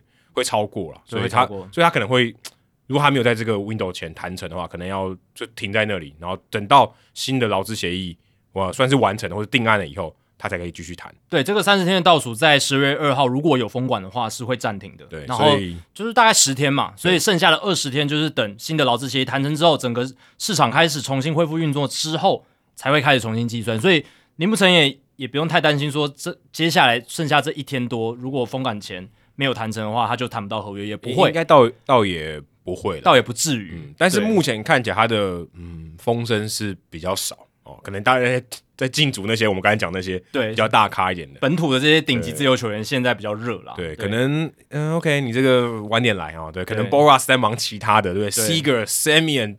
都是他的客户，我先搞定这些，我先搞定这些，不然我我这个团队也就这么多人而已，对不对？他也是有这个 priority 之分的，一定优先顺序的。对，但铃木成也目前看起来，我觉得他卖相不错了。那二十七岁而已，而且普遍的这个评价认为是他比同乡佳志更完整，对，啊、更多 total package 一点、嗯，有防守，然后打击也很好，也有爆发力，然后年纪也 OK，二十七岁而已。那跟秋山翔吾比，可能他也比秋山翔吾更好。好很多啊，power 就差很多。对，那秋山翔我很明显在美国是水土不服，适应不良，嗯，感觉就可以说对于红人队来讲是一个失败的投资，完全没有长打，基本上可以确定了。嗯、那林木诚也目前看起来，我看到有有评价哦，有美国的专家认为他是日本的 Acuna Junior 哦。这个日本版的，对日本版的，哦，就跟超市尊、这个、超市尊一样，对跟日本版的 Acuna Junior 代表说，他其实是有速度、有长打，然后也有不错的防守的能力。那目前我听到的这个，我看到的一些报道的消息，主要的两个可能的落脚之处是大都会跟游击兵。不过经过这几天以后，我我开那个是旧的了，对，对我我经过这几天以后，我觉得这是不太可能了，而钱都花的差不多了，怎么会去进组？一个国际的自由球员，对，我看到 Trade Rumors 就是 MLB Trade Rumors，他们预测是红袜、巨人、水手哦。那我觉得像红袜也是蛮有机会的，虽然有些日本球员，而且他们的那个防护员是日本人。对啊，那当然红袜他们现在外野看起来阵容是完整的嘛，有 Verdugo，、嗯、有 Kike Hernandez，有那个 Hunter Renfroe、嗯。我觉得这个但这个这个阵势不太适合那那个铃木诚也。但我觉得怎么讲就是。红袜队 Key Hernandez 也不一定要守外野嘛，OK，对吧？他他他可以守守内野，对，可以来二垒，可以有一些调整的空间。但林木成也是一个右外野手，嗯，对，所以这个我就不太确定他们为什么会把红袜列在里面。那巨人队的话，可能蛮适合的。呃，巨人队第一个西岸的球队，然后又是大市场，然后有争冠的实力，然后外野部分，他们这几年就是 influx 嘛，就是不断的变换，嗯，而且。对吧、啊？像 Alex Dickerson 好像已经被 DFA DFA 了，哦、就是是哦，对，已经被 DFA 了。就是他们今年当然是留住了那个 Anthony DeSclafani、嗯、Alex Wood 嘛，嗯、然后有有两个 A 的都留下来了，对，有有有把这两个投手留下来，蛮重要的。那在外野的部分其实还没有动静，嗯、那也许铃木成也是一个可以补强的标的。他们过去也有签亚洲球员的案例嘛，虽然都是一些黄仔军还有田中贤介，嗯、当然这两个其实都是有点让他们圆梦的感觉，并不是真的说什么可以提升战力，嗯，比较嗯比较不对，比较跟铃木诚也这种状况不太一样。对，但你可以觉得就是说，他们其实是对于亚洲球员是很开放的，对不对？就是就是对于亚洲球员愿意让他们来，嗯、然后也觉得说。是可以让他们来试试看。哎、欸，这个要问，这个跟小薛有关系吗？呃，有关系，应该有关系，应该有关系。因为日日本应该也是他守备范围哦，也在他守备范围，对啊，所以这可能有关系。那水手的话，那当然就是有那个 Mitch Haniger 嘛，嗯、然后 Kyle Lewis，对不对？这这几个球员，嗯、还有 Rodriguez，Julio Rodriguez，但 Julio Rodriguez 可能还要再养一下，对，不不一定那么快。那 Kyle Lewis 又因为受伤，而且其实没有打。就是在他新人年之后没有打得很好，嗯，对，所以可能也是一个买保险的机会。加上水手历年来就是日本球员最喜欢的球队。对，如果我是铃木诚也，水手队加分就是这个。假设先不讲薪资，水手队的加分太多了。对啊，他他已经比别人这个起跑线靠近终点很多。而且水手是往上的，是一支往上中的球队，也有年轻的活力的感觉。而且铃木养在那边啊，啊，对啊，这个这个这个诱因超强。我有一台 Suzuki，我不建议有第二台。这个诱因超强超强的。那铃木成也，你刚刚讲了二十七岁，而且他五度入选日职明星赛，他二零一三年就登上日职一军了。那当然，在那么多年下来，其实他还没有累积到这个日本职棒规定的这个国际自由球员的资格，对对对，所以还是要透过入入闸制度。那透过入闸制度的话，就要给这个入闸金。那现在大联盟这个入闸金制度比较复杂一点，但是如果我根据这个 MLB Trade Rumors 他预测的这个数据的话，他是预测铃木应该可以签到五年五千五百万美金的合约哦，五一年一千多万，一年一千多万出头这样子，其实也是个很好的合约。嗯，因为日本野手老是这样，蛮蛮好的，要在大联盟得到这样的合约是非常困难的事情。而且五年五年，我个人觉得蛮长的。你看，像统香去年签的就没有很多嘛，对吧？就他跟他跟光芒队签两年了，对啊，两年，然后好像一千万出头还多少，就没有很好。那铃木这个五年五千五百万是一个非常好的合约，如果是这样子的合约的话。那签约球队要给广岛鲤鱼的入闸金会是一千零一十五万美金，嗯，等于多一年，等于你要付六千五百万，对，买铃木成员的五年这样子，相当于就多多送一年啊，对，相就就就是要多送一年的概念，对，对啊，所以我是觉得这个价格对大联盟球队来讲是。我会觉得不是很可怕的事情，对、哦、对，不是、就是、不是一个很大的障碍。而且你看铃木他的这个 track record，你刚刚提到的，他的打击上跟统枪相比，铃木是比较不容易被三振。对，当然铃木也不是说所谓的真的 high contact，也不是，他的挥空率也是也是有的，也是有的。你毕竟是一个强打者，挥空率不可能太低啊。他就是强力拉回，然后要靠这种拉打的飞球来制造破坏力。他有很好的 power，然后他手右外也臂力很强，这都不是问题啊。主要就是他的这个挥空率。然后还有就是他的这个，但是他的选球是好的，所以他保送其实是非常非常多。嗯、我看到他的这个三振率跟保送率是相等的，都是十六趴。哇、哦，这个很优秀诶。而且他在二零一九年的时候，他的保送一百零三个，三振只有八十一个。哇，这个、嗯、这个是非常。当然，当然这个成绩有差，可是对这个数字也代表他一些他的特性了。选球就是好，嗯、他基本上就不太会太照进的出棒。嗯，他出棒的时候确实是挥空率是有的，因为他就是全力挥击式，他不是追求 high contact，、嗯、可是。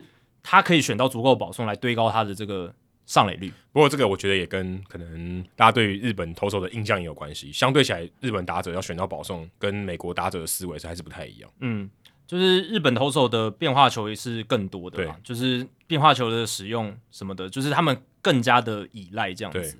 那铃木成也其实他很适合去美职的一个关键，就是他很早就接受了这种呃，我们现在讲有点刻板印象，相信滚阳大应该也不会同意，但。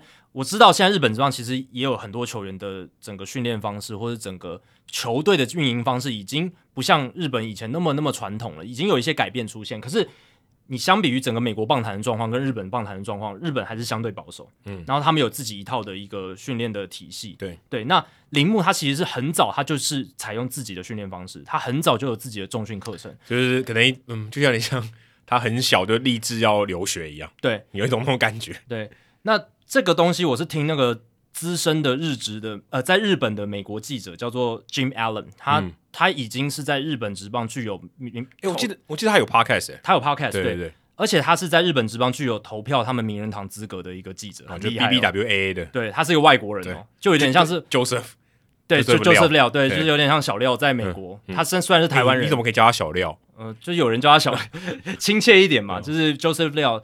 他在美国也是以台湾人身份具有 BBWA 投票名人堂的资格，是非常资深的，嗯、所以我是蛮相信 Jim Allen 他说的一些话。他说：“呃，铃木诚也是现在日本职棒最强的打者，可能是日本职棒现在最强的打者。然后他会有这样子的一个表现，就是因为他从很早就开始强化自己身体的肌肉，在那个时候，很多日本的球队他们其实不太。”鼓励重训，或者是说他的队友基本上不这么做的时候，铃木成也就是独排众议哦，他就是自己来做这些事情，嗯、所以他很早就把自己身体练得很壮了，而且他几乎是从生涯的第三年开始就 power 就非常强，嗯，就是一个呃能够年产二十轰，然后到最后达到三十轰的一个水准，对，所以在这样的情况下，Jimmy Allen 觉得其实铃木成也他要到美国发展是非常适合，因为他早就适应了一种。自己风格的训练体系，这个是美国大联盟球员，嗯、尤其是呃顶尖水准的，他们基本上都是这样做。呃，可以讲说就比较嗯比较自我一点，对对，对，对，对，我有一套自己的，我不一定要听球队的，我我可以自己我自己把自己管理好。我有要求也不会讲自我要求比较高，而是他有一个自己的方法。对，他等于说也比较可以融入无无缝接轨到美国的这种训练的文化里面。而且这个对于亚洲球员或日本球员相对较难，就是说我相信现在的。亚洲的职业棒球队多少还是就是说，选手希望球队球队会希望选手以团队的训练方式为主，对，就是有一个我们就这样走。那但是美国相对来讲，他们真的个人化比较强烈一点，对，这倒是真的。就个人的训练、这个、这个这个不是刻板印象，这是真的。对，就所以铃木他跟其他的日本球员可以做出一些区隔的，就是在这一点。Jim Allen 觉得他是有这样子的特质，所以你觉得他在适应上。可能会比其他的日本球员到美国更好一点。对他，他是这么认为。嗯、那如果他说的都是属实的话，那我也是觉得，而且铃木看起来也很想挑战。他其实他想挑战这个传闻，从两年前就开始传，那是他他去年好像才宣布的这件事情。而且我觉得，我个人的观点，我觉得在尤其大谷翔平取得这么成功的一年，其实大家有点像之前古巴热嘛，嗯，亚瑟又不一个打很好的时候，哇，那时候毛起来买，那古巴球员好像市场上的珍宝一样。嗯嗯我觉得现在也有也会有一点这种效应，但但这个我觉得是嗯有点有点幻觉，就是它并不是一个它并不是一个真实，但是你会觉得哦有日本球员有东洋货，可以我觉得不错，这样可以可以多注意一下。简单来说就是大谷创造了一个好的口碑，帮日本的野手。嗯、可是这个口碑一直都是你知道起起伏伏的。是是，对。其实铃木一朗跟松井秀喜刚去的时候，其实创造了非常好的口碑。对。可是接下来一连串的失败的案例，对，尤其是野手这一块失败的案例太多太多。大大的，尤其是王建民时代那个时候，大部分的日本野手过去都是失败收场。你很少看到打得好像松井下头一样打不好，然后什么中村纪阳、中岛宏之，嗯，中岛裕之，他他中那个时候叫中岛裕之，现在改名叫中岛宏之。哦，中岛裕之根本连大联盟都还没上去。对，他在三 A 嘛。对，对，中岛宏之也不行。然后大部分的野手，你看最近几年，统香其实虽然最后在海盗这打的还不错，而且也获得海盗的续约，嗯，但是整体来讲还是没有到。他当初应有的水准，对啊，应有的甚至合约都没有走完的，对啊。然后秋山翔吾没有嘛，西刚刚呃，秋山翔吾打不好，西刚刚马上就受伤也没有，嗯。所以整个市场至少在比如说像从二零零五到二零一五年这段时间，其实，在大股出现之前啊，其实基本上是比较没有信心的。甚至你说把这个范围扩大点，亚洲打者可能也只有江振浩打的比较好，就至少应该说 power 型的选手来讲的话，对，就是江振浩跟。松井秀喜就这样而已，在大谷之前，对对，可以跟我们说，就，就这两个人，而且江振浩维持还不够久。对啊，你你说韩国的李大浩、朴炳浩这些其实都打不好啊，就是流，就是跟流星一样，就没了嘛，就就就不是说你能够站稳，然后有一个稳定输出。江振浩又不是说他有这个 DUI 的问题，就是酒醉，然后那些各式各样场外的议题的话，他其实搞不好是现在还是海盗队中心打者也说不定，或者是早被交易掉，变成另一队的一个中心打者。所以我这样子横看竖看，我是觉得。呃，铃木成也他有他的特殊性，他不像一般的日本的野手，然后可能在文化适应上，在调整上，他可以做的比较好，而且他又是一个呃 power hitter，就是在长打上面他是有口碑而且有时机的，所以嗯，在这样的情况下，我会对铃木成也相对来讲我是会有比较高的信心，即便他是一个野手、嗯、来自日本，可，可惜他有经纪人啊，不然你可以去当他经纪人，我帮他推销。对，你刚才已经推销蛮多的，你刚才推销蛮多的，但我确实是希望可以有更多的日本野手在大联盟打出成绩，哦，这个对整个亚洲的球员市场是一件非常好的事情。哎，真的，这个其实台湾也会受惠，绝对受惠，台湾媒体上会受惠。你说今天，呃，我们可以不用一直看天使队吗？对，这个也很重要。对，搞不好，搞不好他加入天使，那就那就会更常看到天使队。但但我是但至少你说他有加他有加入另外二十九支球队其中一个，至少他会播多播一点嘛？对啊，对不对？我觉得水手的几率蛮高了。那但这样就还是会一直停留在天使哦，因为天使水手，天使水手蛮常见的。对，而且菊池现在自由球员啊，自由球员啊，搞不好水手就想说，我现在少了一个日本球员，我再补一个进来，这样维维系住我在日本的市场。嗯，就是当地日本人的这个市场也不错哦。西雅图水手他们已经经营日本市场二十多年，从铃木一朗开始到现在，他们没有想要放弃的意思。而且我觉得这就像我刚一开始讲的，这个对他讲一个很大的加分，那个超大加分啊，那个品牌很重要，对啊，球队的品牌。你看这这么多年来，他们一直都有很好的日本选手在他们队上，严威几乎几乎没有间断过，几乎没有间断，因为严威接下来就好像就快要就马上接到菊池了嘛，对啊。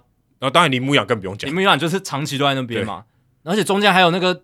那个捕手叫什么？陈岛健陈岛健司，对啊，长谷川之力，长谷川之力，佐佐木主号，那所以整个整个 track record 就是，而且这几个人在那个球队都是当地的球迷还会记得的名字，对，还不是过客。所以我现在有疑问，就是说，我想问滚阳大是不是日本人？大联盟球队里面球迷在日本最多的是不是水手队？我想应该是吧。道奇跟水手，我觉得没有，现在应该天使队。天使哦，对了，天使，我是说在大谷出现以前，应该就是水手了吧？那水手如果想要在巩固这一块市场的话，也许嗯，把铃木诚也找来是一个选择。就说真的，就连陈伟英他自己也很想加入水手队。对啊，他后来有去嘛？但我说，这对于日本的那个形象来讲，水手队是一个可能就洋基跟水手哦，因为洋基队也很重要，对不对？田中将大也有松井秀喜、黑田博树、黑田博树，我觉得那个那个那个品牌的形象很重要，因为他毕竟小时候看也是看这个球队啊。台湾也一样嘛，对不对？嗯、这这个其实都可以 relate 的，而且会有这么多日本选手前仆后继的继续加盟水手，我相信他们在处理或者是对待这些亚洲球员哦，老经验一定是老经验，嗯、而且搞不好你住的那个宿舍是那个岩尾久之住的，对啊，服服帖帖的，然后让他们觉得很舒服、很适应，没有什么太多的文化冲击什么的，嗯、这个就是一个你可以你可以说它是也是一种优势诶。今天如果有很大的优势，对啊。非常大，有，有最好顶尖的亚洲球员来，他一定就是会先考虑这些球队。嗯、你说今天呃，秋山翔吾想要挑战另类的日本球员的红人队，那还有他的想法，对不对？对啊、他就是没我没有人待过，我要插旗，让三十个球队都有日本人过。嗯，那也有人可能就觉得，哎、欸，我挑一个安稳的，就是比较有信心的。那、啊、接下来下一个有可能要挑战美国职棒的顶尖日本球员，大概就是山本由生吧？哦，应该是那。投手的卖相会更好一点。如果水手能够得到三本的话，哦，哦，那个其实也是会会会是一个对水手一个很大的强心剂。三年五千六百万，哦，这个、一定要五千六，一定要五千六，对、啊，因为五十六个 M。哦。Yamamoto 这样子，嗯、三本五十六，三本五十六，对，这个这个我知道，这个我我常常看二战电影，我就知道有这个将军。哦、珍珠港的电影里面也有三本，一定都有他，还有那个什么什么号的集结号，哎，是不是集结号？讲错，中途岛，中途岛，对，中途岛这部电影里面也有，三本五十六，小时候就听过了，想说三本五十六一本卖多少？对，但三本游生应该跟三本五十六没有关系啦，还还还还是他的他的亲戚，但是三本乔丹也叫三本啊。Yama Jordan Yamamoto，对对对，很多三本啦，对啊，很多三本，还有三本头嘞。对，好，我们刚刚其实有聊到蛮多这个封管可能会发生啊，应该也不能讲可能，应该说封管前我们的预期什么的，对对对，都是我们的预期，基本上它一定会发生的，对，百分之九十九点九九九九九九九九九，哦，当然有一定的几率，不能完全撇除，因为那天还没到来。对，但我觉得我可以跟大家解释一下，为什么我们会觉得百分之九十九点九九九九这个封管一定会发生，就是因为。大联盟资方跟球员工会劳方，他们在这阵这半年以来互相的提案，基本上是两条平行线，嗯，没有什么没有什么交集，没有交集啊。因为大联盟球员工会在五月提出的提案，就是讲说，哦，调整选秀顺序，要提高球员最低薪资，提高奢侈税线，调整这个所谓的收益分享制度等等。但大联盟开出的这个回应方案，哦，就是。提出薪资下限嘛，嗯，然后一个我们叫什么 salary floor，salary floor，就是一个地板，要降低奢侈税线的上限，就是降到一亿八千万美金，嗯、然后要因为他们推算是可以删掉整体的这个球员薪资，嗯、大概一亿多，呃，大概对，大概一亿多的球球员整体薪资，这样对资方是有利的。嗯、然后少付一点钱，然后他们还提出说，球员一定要满二十九点五岁才可以变成自由球员。嗯，对，这个这个，这个是他们坚持住的、哦，这个蛮可怕的。对，然后还有就是呃，比如说像这个国际选秀，嗯，国际选秀这个也是资方提出来的。对。可是这些东西在劳方的提案里面都看不到，嗯、然后劳方提案的东西在资方的提案里面都看不到。对，就是跟我、哦、我觉得一方面也是他们，呃，可能有个预期的心理，他们就有一些比较不是这么趋近于现实的一些提案，都想要先开高一点，对对对，然后看怎么样取得一个交集。可是现现在就是后来双方都再有各自再提出一张就是修正，但是基本上就是建立在他们第一章的基础上面。对。没有任何的所谓的谈判里面，你应该要更靠近一点的那种感觉。我觉得没有异中求同，现在两边都很，就两边都是没有没有没有什么交集。对，因为后来资方就是开出说，哦，我们用 FanGraphs 的 WAR，我们来看，就来评价，来给你们薪水这样。但是自由球员还是要二十九点五岁才给你们。嗯，那劳方还是就是坚持说，我们要改收益分享，我们要什么？就是我刚刚讲的那些东西，年轻球员要获得更多薪资这些东西。所以是依然是是两条平行线，没有谈我。我不觉得这是个谈判，这就是两个人在那边互相各说各话。这可是这跟那个二零二零年疫情说要不要打比赛的时候很很类似，很像啊。所以他们的他们的他们的沟通方式 就两个字：放话，放话，就是放话，放话。然后联盟那边再泄露一些消息给记者，然后这样子隔空交火，就 就是放话的文化。我觉得我我不知道他们怎么想的啊，但是很明显这个是没有什么除了新闻性以外没有什么价值啊。那所以。在去年疫情爆发，然后那时候劳资冲突非常剧烈的时候，就有很多记者他们已经很悲观的就就说，二零二一年这一张劳资协议到期的时候，一定又是一个腥风血雨。所以我们现在到目前为止确实是这样，当然也不到腥风血雨啦，就只是毫无动静，基本上只有来回各四个提案而已，就这样。嗯、我们没有看到很多激烈的讨论。为什么没有激烈的讨论？是因为都是平行线。嗯，我觉得没有激烈讨论。嗯，不能代表说他们没有共识，可是我觉得目前看起来就是没有共识，对，就是他们可以私底下谈嘛。但是目前我我感觉到整个整个氛围哦，就是他们根本就是没有谈嘛，可以说他们没有谈到一个双方都可以立足的点，对对，然后再去谈，再去再去发展，就是可以修正修正修正我们到一个点，但是没有，就是感觉这个我们他们两个人没办法站在同一块石头上面的，就是就是各说各话，对，感觉各占一个岛，嗯，然后没有要靠近的。感觉可能或许私底下有一些些靠近，可是我是觉得我们现在已经十月三十号了，台湾时间十月三十号了，他们是十一月 呃十二月二号就要这个到期了，就是凌晨就到期。那如果没有弹出新的，大联盟资方这边那个 Rob Manfred 已经说了，他们就是会直接拉高，就是封管，就是封管，就是封管，就是不打。然后你这些球员，这个自由球员市场都冻结，所以某种程度上你没有工作的就暂时都会没有工作。没错，那封管对。对于整个联盟影响是什么？就是除了自由球员不能签约，其实基本上球员球队的 transaction，所谓的任何的动作都会停止哦。嗯，你球队甚至不能上下移动，你这个小联盟、大联盟的球员不能上下移动哦。你你用另外一个方法想，就是你的 fantasy baseball 整个卡住了，它整个锁锁起来，就宕机了。对，全部锁起来，你不能做任何操作，就宕机。对，就整个，所以不能交易球员，不能签约，不能升降小联盟，就是这样子。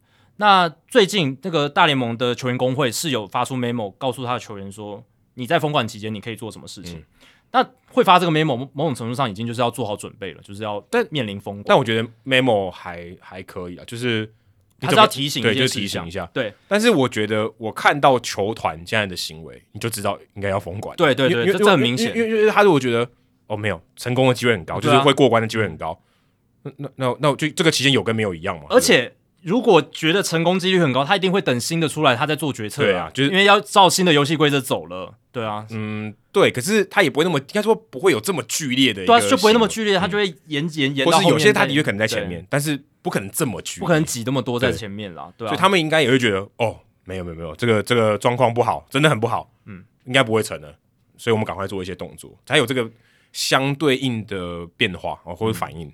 不然如果这件事情就这样顺顺过去，哦，我们就。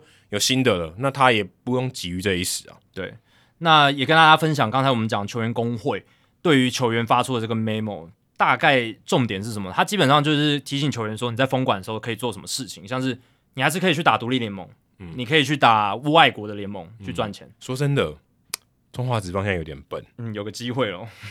我就说，OK，你们现在是 FA 对不对？我欢迎你们来练球，对，我欢迎你们来，嗯嗯。但现在因为有疫情啊，假设没有疫情好了，假设我们开一个东盟，对不对？对，我们开一个东盟，假设没有疫情啊，因为有疫情这麻烦太多，我就让你来练，对，因为来练跟我们的这个球员打靶子，对，对啊，我我也赚啊，对不对？而且我们有实力，我们球员是有强度的，对啊，你们来练是可以面对到很好的竞争，至少你二 A、三 A、二 A 有吧？对啊，对啊，对啊，对啊，所以我觉得这啊，但是这个离题啊，但是的确。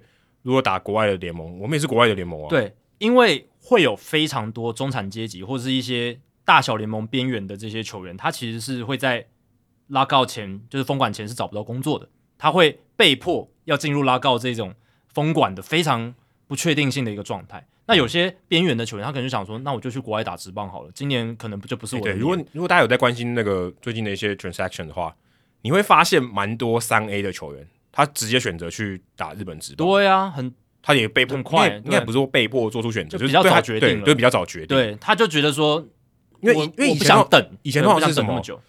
春训，然后第一波、第二波被淘汰以后啊，然后去国外好了，因为美国没机会了嘛，那我那我就去国外了。对，现在提早很多。对，现在我想说。我怕明天没工，明年没工作啊！嗯、因为如果很晚才签订新的劳资协议，市场很晚才重新开始，他可能要到五六月才签约。他他他晚签约他就损失多了。而且我们以前聊过，晚签约的话，你等于是没有春训，嗯、你没有一个系统性的训练或者实战、呃啊。你看中华职棒也常讲嘛，对啊，对，对以前 Kendrys Morales 他不是季中才签约，结果回来打的鸟跟什么一样？嗯，对对，他们他们的 routine 是很大的影响，这是很糟糕的情况。嗯、所以，哎，对啊，对于亚洲的职棒来讲，这也许是个机会，就是。也许可以捡到一些好的洋将哦，就是你以前可能没办法签到的。欸、这样讲起来，中华职棒还是要加油哦。对啊，洋将搞不好有机会、欸。说真的，现在当然是这个总冠军赛还在打的期间。嗯啊，另外三队可以加紧签约啊。现在先签，他没有要来啊。对啊，你可以趁兄弟统一忙着打总冠军赛的时候，先赶快去调查一下，对不对？对，因为很多人要来日本打，嗯、那一定日本也没办法吸收这么多、啊。对啊，对啊，一定有。因为他们有人员的限制啊，讲白白一点，日本、韩国都吸收不完，我们还是可以吸收嘛，对啊，一定一定可以嘛，对吧、啊？那大联盟球员工会也跟他们球员讲说啊，他们如果真的陷入经济困难的话，是会提供一些 funding 的，会给、嗯、给他们一些补助，一些补助。因为在这个拉高封管期间，其实也是整个经济活，就是大联盟经济活动是停摆的，而且他们没有保险，他们等于他没有雇主，所以他等于没有保险，嗯、这个问题蛮大的。然后球员工会也会提供这个所谓无息贷款啦，然后也会提供有在大联盟球员四十人名单上的球员提供持续提供这个健康保险的部分，嗯，这很重要。对，然后还有一个很重要就是药检禁药的检查在封管期间会停止。嗯，所以想要偷吃禁药吗？当然不是故意啊，嗯、当然当然没有鼓励，没有鼓励，但是。在封管期间是不会进行禁药药检的这件事情，基本上他对你没有约束力啊。对，我觉得这个也很合理，因为你就没有 CBA 啦，嗯、你你就没有劳资协议，然后然后然后你也不属于任何人。对，他就是把一切活动停止，嗯、你不能做什么事情，我也管不了你太多事情。对，就某种程度上拉告可以算是对于那些有合约的人来讲，也算暂出暂时解除一个合约，嗯，很短暂的时间。对对对对对，哎，说很短暂就讲的太武断了啊，可能也很长了，但就一段时间呢，几个月的时间这样子，对啊，所以。接下来封管大概就是会这样子的一个情况。嗯、那因为这件事情真的是也算是，嗯，大联盟上一次的罢工跟嗯封管，Adam 你你也还没注意到嘛，对不对？你那时候我才八岁，对啊，你我还我还我还没出生，呃，对，你刚出生，刚出生，所以对于我们来讲，其实也都是一个新的经验。所以你出生的时候是罢工，你当上体育主播的时候封要封管，要封管，怎么好像不太好？但就是等你退休那一年，可能也会有一些事情发生，但。真的是这样啊，就是没办法，哎、欸，可是这代表也很久哎、欸，代表也二十六年，四分之一个世纪，哎，是很，这是史上最久的劳资和和平，就是大联盟历史上，自从有这个球员工会开始，是没有那么长的劳资和平，所以其实某种程度上是应该要有，嗯，比较健康，嗯、呃，当然最健康的其实是如果劳资都能够怎么讲，就是和平的谈好，可是这种就是这种是不，我觉得没有哎、欸，但。就是最理想化是这样是最好，你就不会有风管，你不会有罢工。对，可是这不是自然啊，就是你要真的是最理想，就是像森林大同世界的感觉，森林都不可能永远都没有大火，它的这个自然现象就是会有大火，因为雷会打到树嘛，它就是一个自然的修复机制，对，要有修复，嗯，这个还是自然吧，我相信这个。对，但你不是说你，因为你要进步，你一定会有冲，你就你要进步，你一定会有冲突，有一些冲突。只是说都太平盛世不可能吧？现在大联盟的情况是怎么讲？他们谈约的方式有点不太正确，就是跟以前的至少这几年，其实每隔几年都会有劳资协议的重新谈判。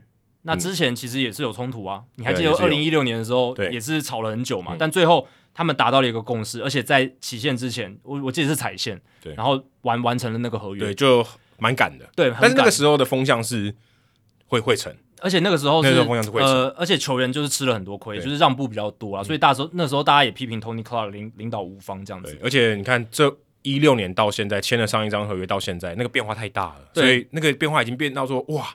你这个太过时了，已经是 outdate 到一个对根本无法接受的那种程度。而且大联盟这一章的谈判，他们也换了新的这种法律顾问，对不对？然后，所以他们在谈判的整个策略上也变得更加强硬，嗯、跟前一章的时候真的不一样。嗯、所以球员工会硬起来的情况下，才导致我们目前这个劳资真的是谈判未果，而且这个封管不是我觉得会比较久一点哦。可能要到一二月，不是说一一二月就能解决。我个人觉得一二月是蛮乐观的，因为如果到三四月的话，有可能就会吃到赛季。吃到赛季的话，这个就是对于所有人都是很大的伤害。可是这样还会有人痛？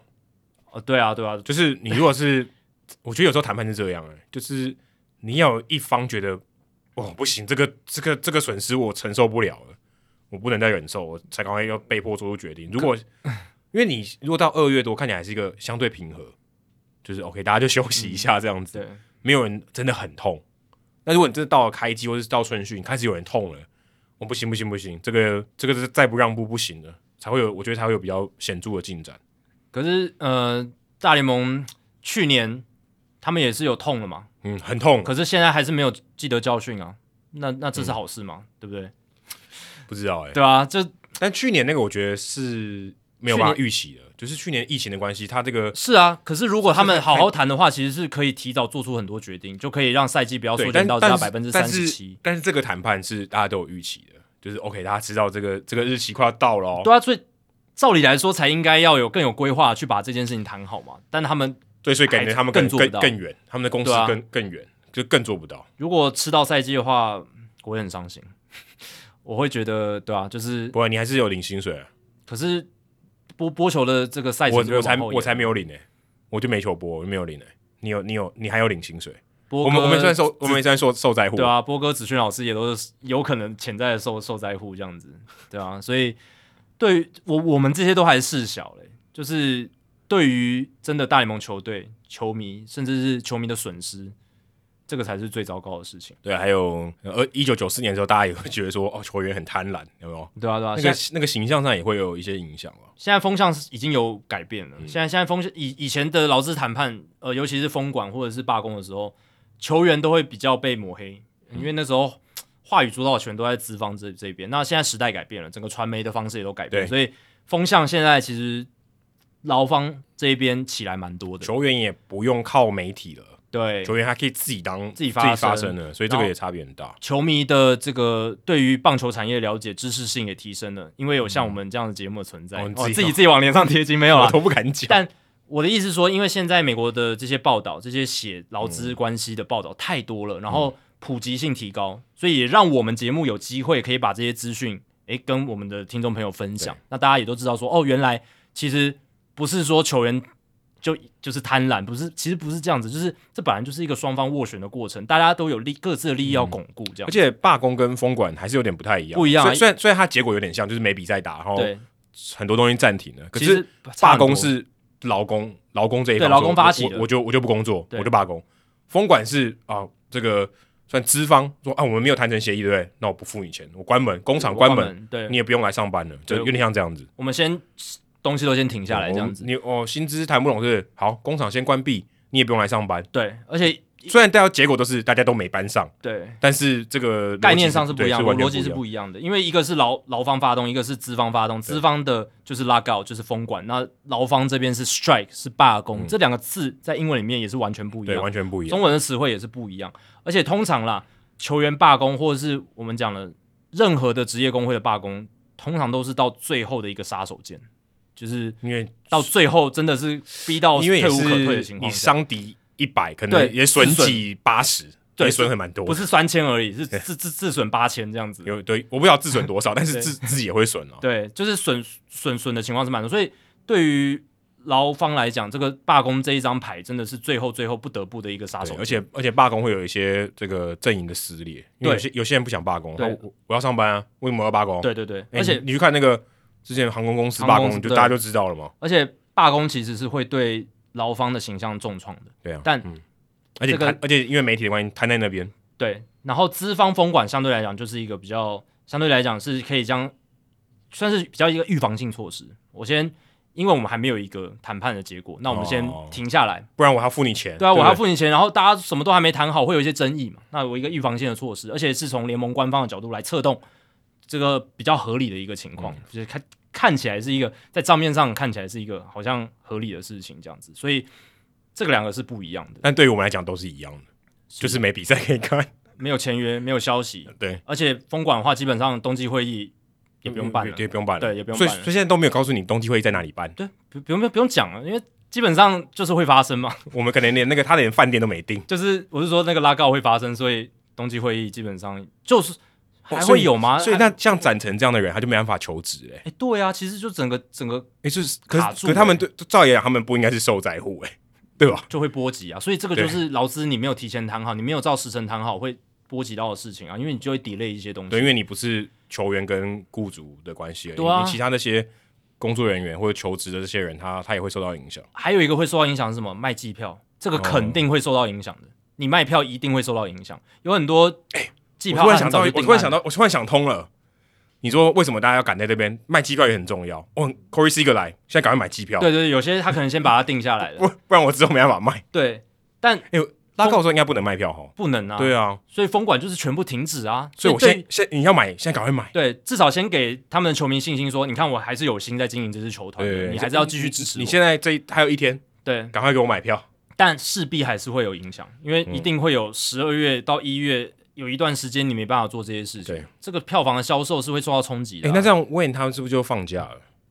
这个可以我来问一下，对啊，就是，但他们应该怎么行销的活动应该没差吧？还是还是要持续的规划啦，应该还是要。但是票务可能就不能打，只是就会真的是一个很高度的不确定性，因为你真的不知道什么时候开机，你就要就跟疫情一样啊，对，你就要祈祷。跟疫情蛮像，但这个是人人人类可以人为可以控制的啊，这就不是说病毒啊，这个就是你只要双方愿意，等下，请问找到一个共识点，呃，新冠病毒的肺炎比较容易被消灭，还是谈判比较容易破局？谈判比较容易，谈谈判应该比较容易成吧？应该比较容易跟跟新冠病毒被消灭。的啊，对，因为新冠肺炎太难控制了啦，欸、新冠肺炎太难控制，搞不搞不好其实谈判更难。但我必须说，Rob Manfred 他在这个劳资谈判这么有经验，他从九零年代就开始、欸、他是那个劳工律师呢。是啊，是啊，他从很早以前八零年代吧，他就已经开始在做这些事情了。一他他一直都是代表资方，那他在资方的扮演这个律师的角色，其实多年来是非常成功的。他帮 Bud Selig 谈成了非常多的这些合约，嗯，所以你会觉得，在至少他上任这个主席之前，Rob Manfred 他在业界的定位是一个 deal maker，嗯，有他在谈判桌，基本上可以谈成协议的，嗯，所以也才有这个二十六年的这个劳资和平这样子。嗯，但现在的状况好像是，嗯，Rob Manfred 他也变得好像比较。有自己的底线在，没有，我觉得这个有很大的差别。就套句现在执政党常常讲的，时空背景不同，对了，你人也不同了，你位置也不同了。对，这个这个活生生的例子，台湾你也看得到。我现在回想，你跟你刚刚这样讲，我才想到，就是自从 Tony Clark 上任之后，其实就是 Rob Manfred 跟 Tony Clark 的角力好像一直都不是很好，对啊、就是这两个人就是好像合作不来。不对，对，那以前 Michael Winner 的时代，这个他是一个很伟大的一个球员工会的代表，他后来。因为好像是脑部的病变就去世，很早就去世了。但是在他任内，他就是劳资协议的和平维持的非常好，而且他又巩固住劳方的一个很大的权益。对啊，这个也跟主事者啊，或是我觉得当下的环境，因为因为我必须说，我如果我持平来看，我觉得他们两个人的个性，我觉得影响可能没那么大。我觉得是整个制度还有整个社会的氛围都改变了，所以它变成它有很多东西，它很多制度，甚至说数据发展这个兴盛的速度。跟你的制度有点跟不上，导致会有这种问题，就是它变成一种是一种强烈的自然现象，导致成这种情况发生，而且身份也不一样了。对，Rob Manfred 之前是谈判律师嘛，嗯，对不对？那他现在是大联盟主席，当然他都是资方的定位，可是我相信还是有差，嗯，一定有差，一定有差，一定有差。所以换了位置，换了环境，换了时代，真的以前的劳资和平，渐渐的在这五六年来，逐渐的 sour，就是逐渐的毁坏，嗯，然后到现在感觉就是哦，封管势在必行，然后我们也不知道说我们的二零二二球季能不能如期的开打，然后。中产阶级的球员啊，还有一些边缘的球员，他们的工作会是怎么样子？就把它当成装修嘛，OK 的，好啦，就是修一下嘛，修修一下，就是所以总是事情也不太对了，修一下，然后看看会会怎么样发展。再豪华的房子住久了，还是会有裂痕嘛，还是会有一些，就是你可以把它想象，就是中间的地震，就是这些，对啊，会有一些难免会有一些冲突，这个很很正常。那这时候就是要来修补一些。破洞的时候，而且毕竟他们也是百年基业，对不对？对这个应该是是是是有这个智慧的。嗯。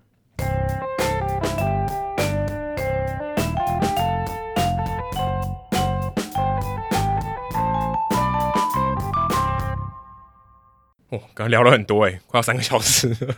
OK 啊，两个小时快四十分钟。OK OK OK。好，我们来解答一下刚刚冷知识。你还记得冷知识的题目是什么吗？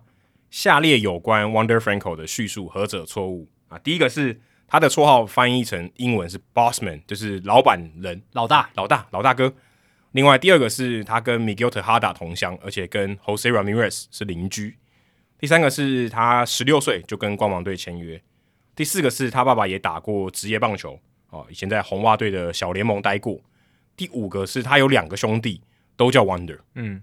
你刚才猜四四，对，他的爸爸也打过职业棒球，红袜队小联盟。嗯、他爸爸真的打过棒球，OK，但打的是白袜队，OK，对，被我猜对了，果然太好了。因为好，我先讲，我那时候有先说我知道几个选项嘛。那第一个就是我知道 Bossman 这个这个东西，他的西文叫 El Pantra，对对对，因为我有听过他，就是 ESPN 的 Marty Rivera 有访问过他，然后这个就讲基本上是。呃，拉美新闻的权威，权威，因为他双语能力超强，嗯、他可以直接访问、直接翻，而且没有任何的迟疑，他的语言能力就超强了。就是在我们我们学口译，我我虽然学口译，但是我的英文流利程度也没有到像 Marty Rivera 在这种中英切换这么快。但是环境不一样，对他他是真的很强很强，嗯、我是觉得他是第一把交易，然后他跟大联盟这些拉美球员的关系非常之好。第一把交易，对，因为那个亲切感直接油然而生了，所以。他在那个访谈里面，就有跟他聊这个，就觉得很好笑。怎么一个这么年轻的人叫 Bossman 老大这个绰号这样子？嗯、然后还有另一个就是他有两个兄弟都叫做 Wander，这个有上过大联盟的官网的新闻。我记得哦是哦，对，这跟那个 Wilmer Flores 一样。对，就他们取名都没有创意，就是这样要怎么怎么搞？当然，他们可能有些中间名是不一样的。就像你哥也叫李炳生，可是生是另外一个生。对对对对，那就叫丙生，哪一个是丙生？对，这样不会很烦吗？就是很我觉得很烦，我觉得很我觉得很恶搞。所以最后你就变成一定要叫那个人的绰号，而不是他本名，或是 middle name。对，就是就是变成这样。嗯、对对，所以这两个我是知道的。那其他两个就是刚好没有没有踩到那个地雷，这样子。对，十六岁签约，他二零一七年签约的，对，三百八十二万五千块，而且很便宜。他从十四岁其实就已经被关注，对，一定的。现在在那种。拉丁美洲，他们中南美洲的这种球探都是很早，可能国小就开始关注。嗯、对，基本上跟台湾差不多啦，只是他们可能会更早签约，因为中学才能大概看得出他的未来潜力会是怎么样，小学还看不出来啦。对啊。那第二个选项我补充一下，他跟 Miguel Tejada 都在多米尼加南边的一个城市叫做巴尼，嗯，这个城市他们都住在那边，所以他当时就知道 Tejada 很有名啊。嗯、他小时候长大应该是。哎、欸，可能差不多也是跟他小时候可能就特哈达特别强的时候，嗯，对，二零零三年特哈达美联 MVP 嘛，对，那时候还几岁？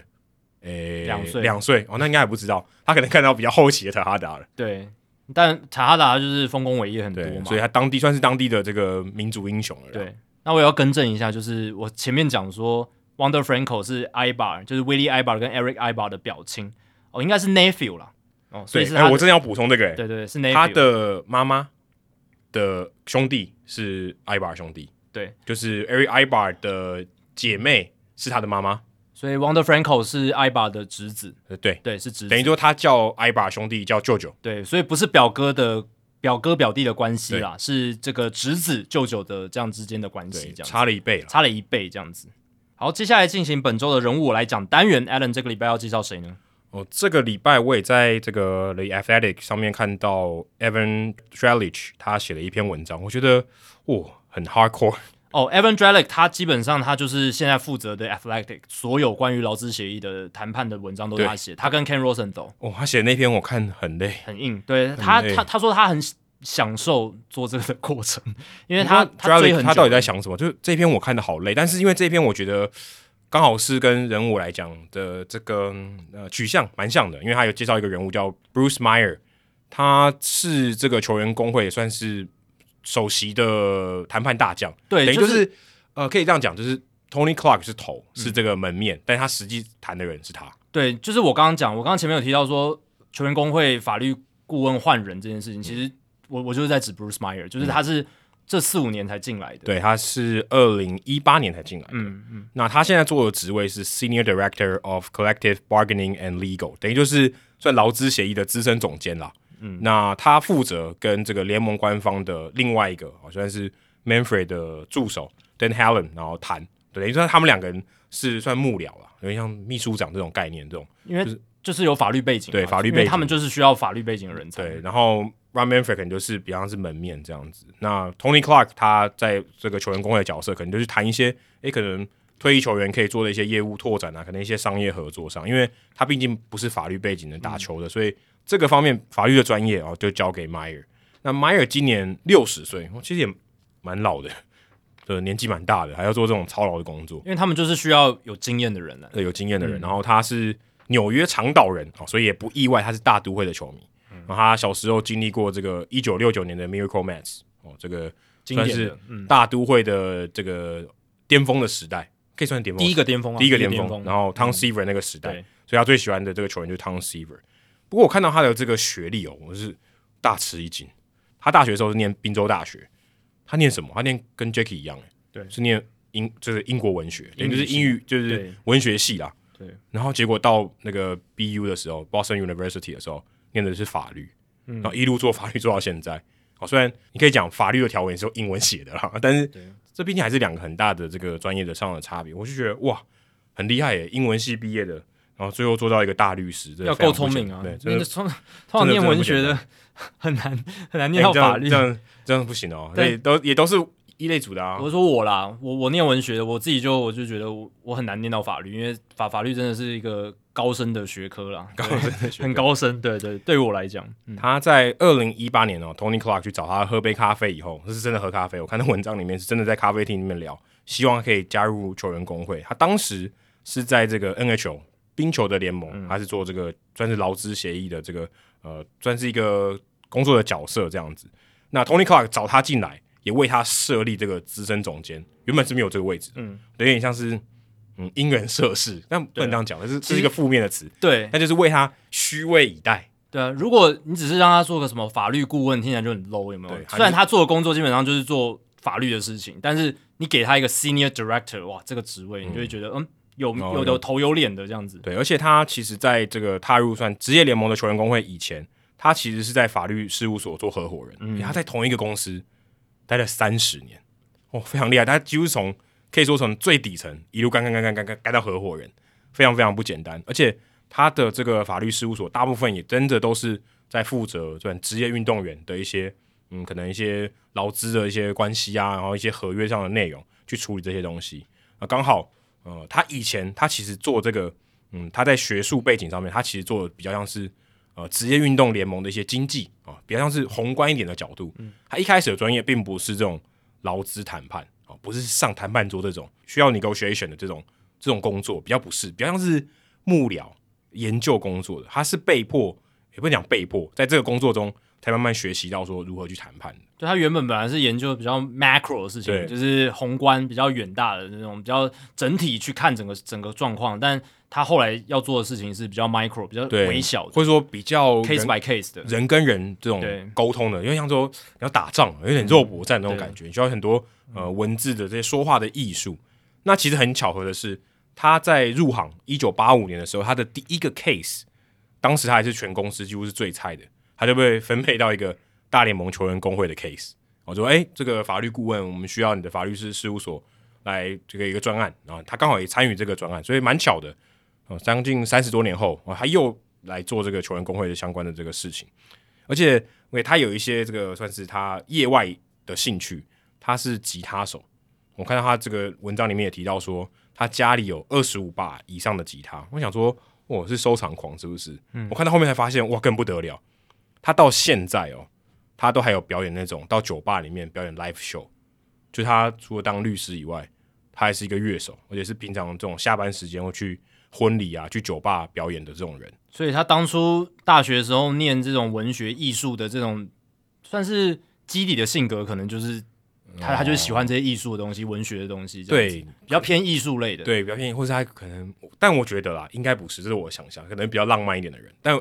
但我念法律的应该很难浪漫吧？可是他念文学啊，对，文学就是，但有点冲突，就代表他可以，他可以也许有一个很好的角色或者一个思维的切换，对，因为他可以有很理性的一面，也可以有很感性的一面，所以这很厉害。嗯，对，你想说一个律师平常还可以去酒吧表演这个可能乐团的表演，就有点难以想象，有点难以想象，我觉得很厉害诶。对，但你如果前面有提到说，诶，他有念。英国文学是文文学系文学院出身的，诶，就还好，你就觉得没有很意外。对对对对，而且他在这个 Drellick 的访谈里面，他也说他自己的脸皮很厚。哦，我看到脸皮很厚，原来英文跟中文是一样的。是啊是啊，就是 thick skin。对，所以这个到底是从英文还是中文来的？突然有点这个要去考究一下，这个我不太确定。这个也太太刚好了吧？对啊，说一个人就是呃脸皮很厚，有另外说法叫什么？脸皮很厚，就是不要脸啊！就是、不是的，应该讲说 他就是比较能经受、经得起打击嘛。但是我们都会用脸皮很厚来说。对啊，对啊，对啊，对啊。这个这个很很巧合诶，就就是这个思维蛮巧合的。基本就是你会说用皮肤很厚，对啊，来形容一个人经得起打击。有一些表达的方式就是这样，其实也不是说对啊，就是脸皮很厚也，也也就是他厚颜无耻的感觉啊，对不对？就是可是厚颜无耻就是脸皮很厚，就是中文啊。对啊，对啊。可是我说刚好英文也是用厚。脸皮很厚，来表达说他就是对对对耐得起骂。有一些表达法，他就是刚好语言上就是刚好一致啊，对，蛮巧。我看到就觉得蛮有趣的，因为我其实因为原本叫我讲脸皮很厚，不知道用这种，就这两个语气看这件事情的方式是一样的，对，看看的角度是一样的。而且他在这个文章里面有提到说，他小时候就不喜欢被欺负哦，老板在这个跟他谈话的这些过程，也觉得他是一个非常难搞的家伙，就等于是劳方的一个非常令人头痛的人物。等于说，他也做出他的一个口碑啦，因为他不可能让你这个资方觉得好过嘛。如果今天他觉得你是好搞的咖，代表你做的不好，嗯、代表你这个不敬业。那球员啊，有很多球员的工会的代表，像 Scherzer 啊，像呃 Collin McHugh，他在这访谈里面有提到说，哦，他觉得这个 Meyer 的思路很清楚，而且他感觉是跟球员站在同一个阵线。哦，当然是球员他自己的说法。那他自己有提到说，其实这份工作困难的并不是说上谈判桌。而是他要代表一千两百个球员，也就是三十队四十个球员，去代表他们的心声，然后把他们整理出来，然后得到一个比较好的方案，然后去谈判，然后取得他们的信任。他觉得这是很困难的，因为你有这么多不同的个体，你要怎么样照顾到大部分人的权益或者大部分人的想法？你要跟这些球员去了解、去沟通，甚至面对面的谈话，你才有办法整理出这些东西。不然，诶，好像我打这场仗。我打我的，跟球员没关系嘛。嗯，可是其实我是代表球员，所以这一点对他来讲是，呃，他觉得这个工作比较困难的地方。因为你说真的要谈判，嗯，可是谈判的东西是不是真的符合球员的利益？那这个可能见仁见智。所以他觉得，呃，要做到这件事情其实比较困难。其实这就是跟当民意代表一样啊。你基本上你当立法委员或者是你当民意代表，最大困难之处是。跟你代表的人民选民沟通嘛？对，这个真的很困难。因为你其实你就其实你当球员工会的这个这种角色，这种工会大将，你就是代表着一群你的选民，就是你的这些。当、嗯、当然他们不是投票选你出来的，授予你权利的人，对，授予你权利，但是他球员就是授予他权利来执行他们的权利。对，所以基本上迈尔他必须要去了解到这一一千多个球员里面，这个四十人名单名单里面所有球员。他们集体的这个一致的共识大概是什么？或大部分的人，大部分人的共识，对，对，就是你要取得一个最大共识嘛。然后你要去了解他们的需求是什么，然后他们想要争取到什么，他们哪些不满，你要去照顾到非常多人的意见，然后你才能去代表，然后你才能去把他们的权益呢，在谈判桌上得到最好的伸张。他们里面也有这个文章里面有提到一点，就是去年这个疫情缩水赛季，呃，最后的结果当然是有打嘛。当时其实这个。呃资方的这个角度是就不打，因为不打我不用付薪水嘛，对不对？嗯，就是说就跟拉高一样。那劳方当然是要我要打，我要我至少要拿到一点薪水。所以以现在的角度来看，看这个二零二零年，代表劳方其实是某种程度上赢了，嗯，至少我取得一些利益，取得一些故土，对，取得就是我、嗯、我当然也不是全部都拿到，但是我拿到一些，至少我没有输。那 Meyer 就也算是取得很大的一个 credibility，就是球员更相信他，觉得哎，你真的是帮我们在帮我为我们的权益做这个争取。所以其实 Meyer 他现在在球员的这个呃球界算是蛮有名气的，也算是。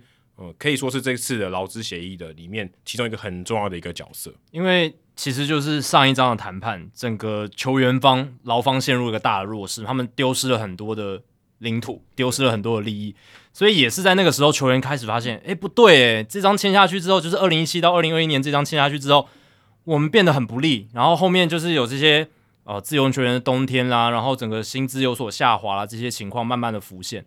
那个时候其实就有很多的不满，大家觉得 Tony Clark 领导无方，对，所以 Tony Clark 在二零一八年还去找他。对，就是在这样情况背景之下，二零一七年的那张签完之后，就在二零一八年找来了 Bruce Meyer。那 Bruce Meyer 他就是你刚刚已经介绍完了，就是他是一个嗯有经验的人，然后而且又是法律背景，所以他比较能够巩固这些球员方的利益，所以。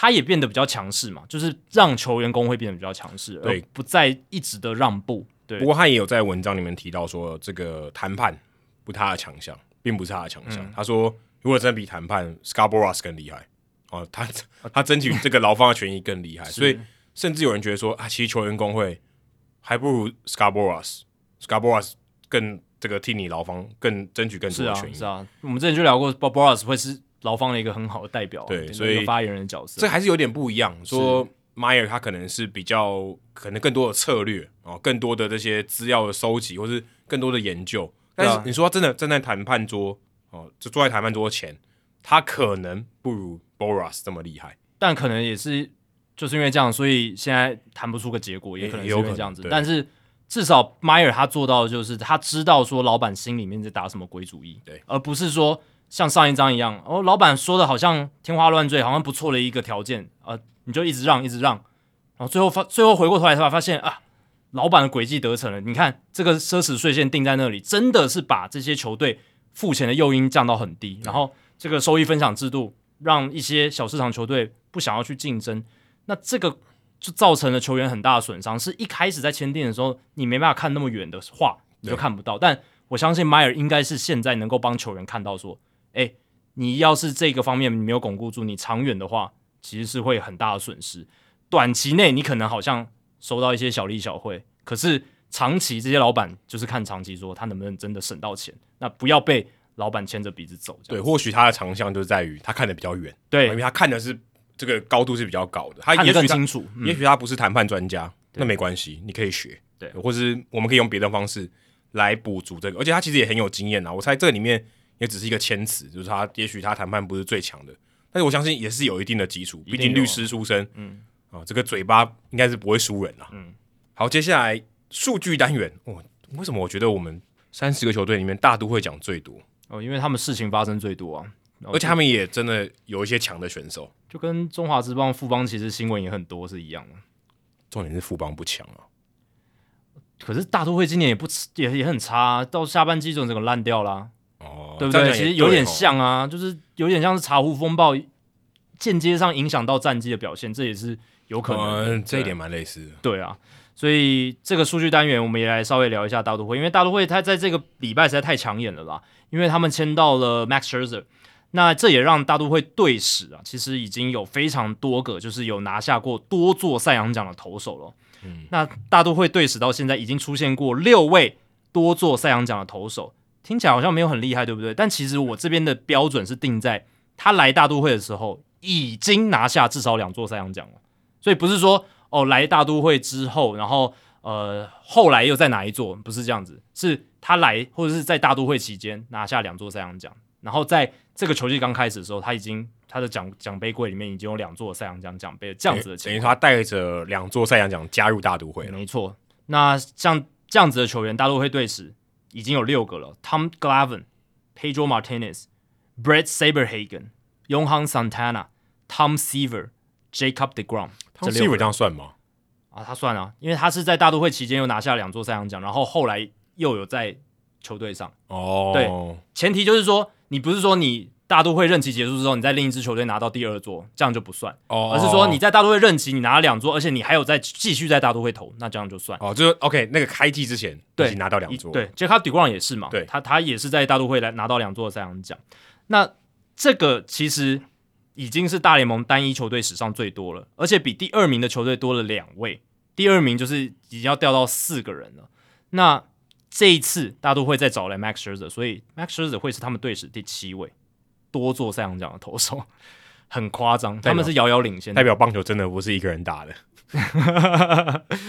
所以你是说要靠很多人打？对啊，因为你赛扬奖投手就是这么强的投手，你还拿冠军也没多少个。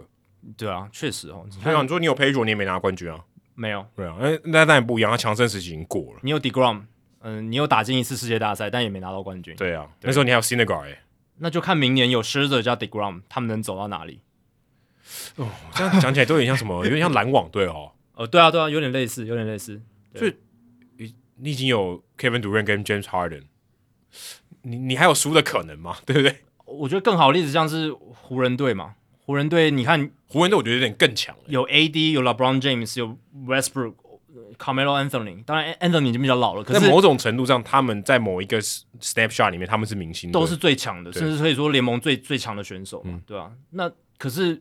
凑起来不一定是最好的团队嘛，即便是篮球，对篮球我们常常说哦，你把明星凑在一起就会最好，但目前湖人看起来好像也没有到这个程度，嗯、对啊，所以大都会队确实就像 Adam 讲的，虽然队史有那么多多座赛扬奖的投手，但其实冠军也没有到特别的多，嗯，对。那其他有四个的这样子的球队是像洋基有 Roger Clemens、Randy Johnson、Gaylord Perry，还有 Corey Kluber。哦，Kluber 也算在里面，嗯嗯，然后这个有点有点有点牵强啊，但但其实标准就是符合嘛，对对，标准就是符合，待一年而已。对，道奇队 Sandy Koufax、Greg Maddux、Max Scherzer 还有 Clayton Kershaw，当然感觉只要名字里面有 X 的都可以，很很多 X，而且 Maddux 他也是生涯晚期就已经蛮弱的时候，嗯，我去看过 Greg Maddux 唯一一次就是在道奇，他穿道奇队球衣，哦，那还蛮厉害的，有这个他他穿道奇球衣的时候其实。效力的时间不长嘛，而且我记得那场比赛好像打了十局。哦，真的，哦，嗯，Russell Martin 一比零再见全垒打，哦，而且那一场的巨人队投手是 Jason Schmidt，OK，然后对啊，那场比赛打就很短，两个半小时以内吧，超短的，应该是什么二零零六年，对，二零零六年，很有名的一场比赛，对，Jason Schmidt，然后听到这个名字，有 Maddox 对 Barry Bonds，嗯哼，哇，也是很厉害的经典对决，然后还有就是勇士队 Tom Glavine、Maddox、Danny McLain，还有 Gaylord Perry。哦，是很很多重复的。然后红袜队，对啊，因为他拿了两座，他去哪里都算。对，红袜队 Roger Clemens、Pedro Martinez、Brake Saberhagen，还有 Tom Seaver，其实都重复，基本上都。名字刚才重复过了。对，所以 Max Scherzer 跟 Jacob deGrom 呢，他们也会是史上第七组，就是已经拥有至少两座赛扬奖的同队先发投手的组合，第七组而已哦。那之前的话，前面六组有这个二零零八年的。大都会，诶，也是大都会，Pedro Martinez 跟 Yohan Santana，嗯，然后还有二零零五到二零零七年的大都会，Pedro Martinez 跟 Tom Glavine，嗯，一九九九年到两千零二年的勇士队，Tom Glavine 跟 Greg Maddux，所以他们几乎有二十年的时间，大部分时间都是有两个这个赛扬奖两座以上的投手，诶，对啊，真的蛮多的，这二十年就是他二大概呃二两千年上下十年，对。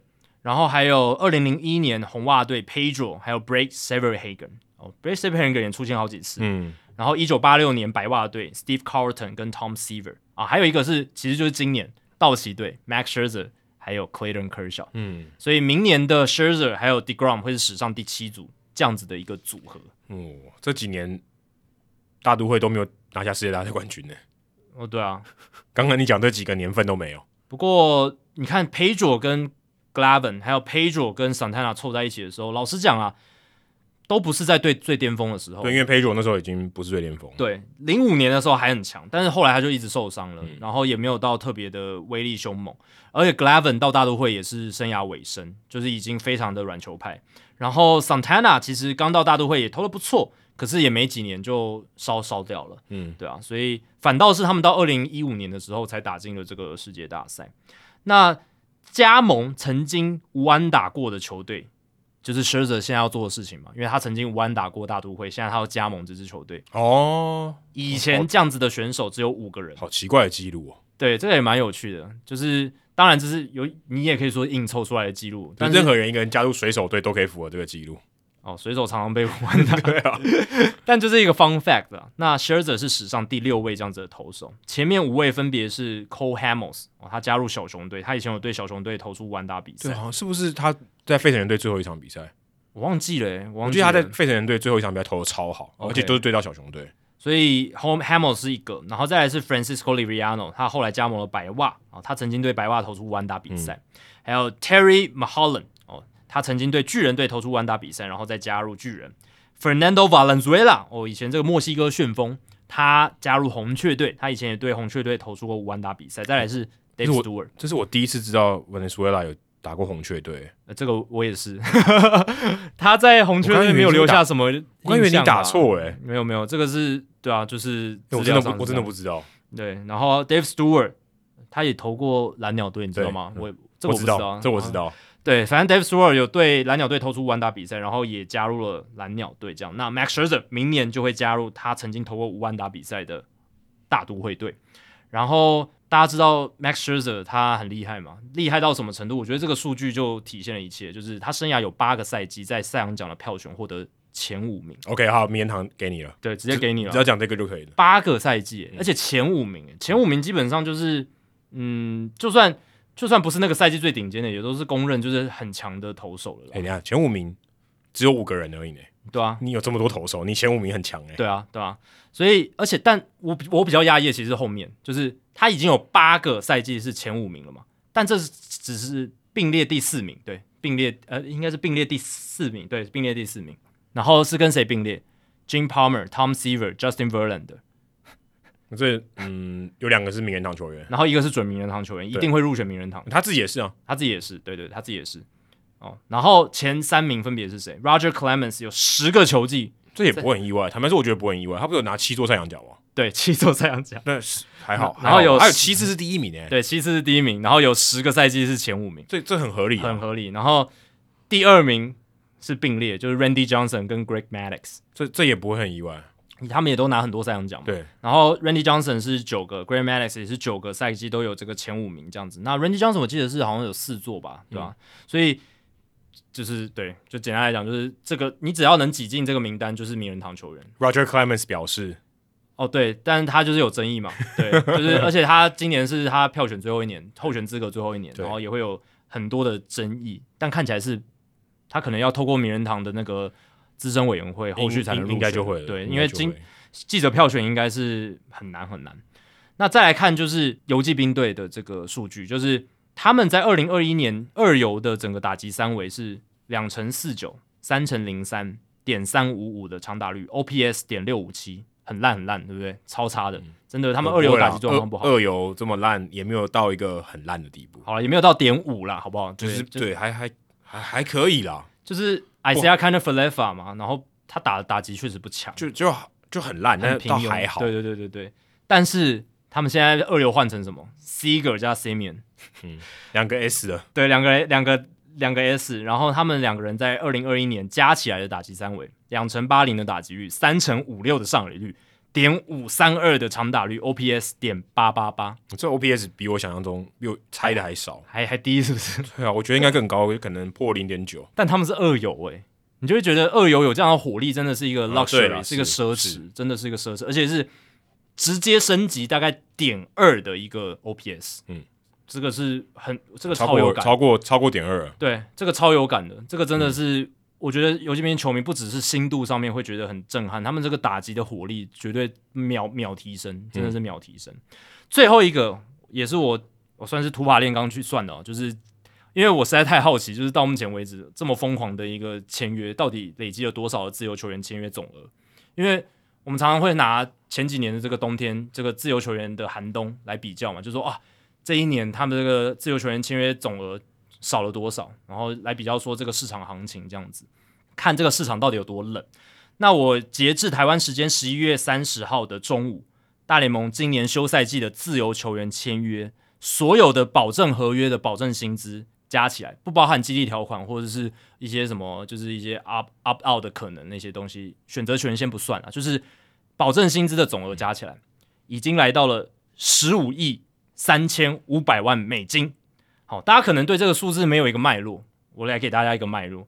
在二零一九到二零二零年，就是疫情前的最后一个算是正常的休赛季，那个时候的大联盟自由球员签约总额，在那个冬天是二十二亿五千五百万美金。嗯，所以我们现在已经到多少四分之三了？嗯，我们才这冲的很快，我们才一个月哦，嗯、我们才一个月，所以还不到还不到一个月，还不到一个月。所以为什么我们刚才一直强调，就是今年这个真的非常夸张，冲的这么快？嗯，数数字就摆在那里。嗯，我们已经。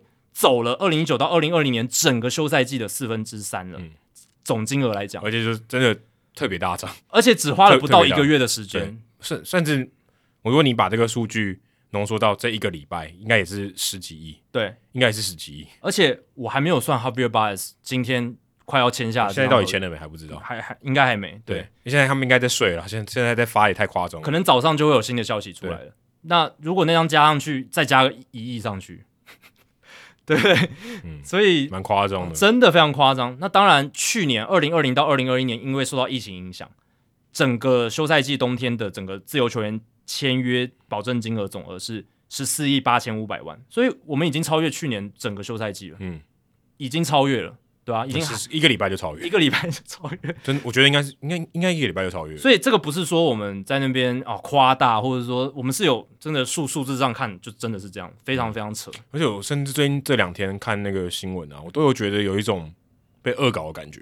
对啊，到到底是大家在恶作剧还是怎么样？是不是？就是以前大家会有那种假消息嘛？对对对对对，一个很离谱的签约或交易，然后就说哦，怎么可能卖 pen 啊？对。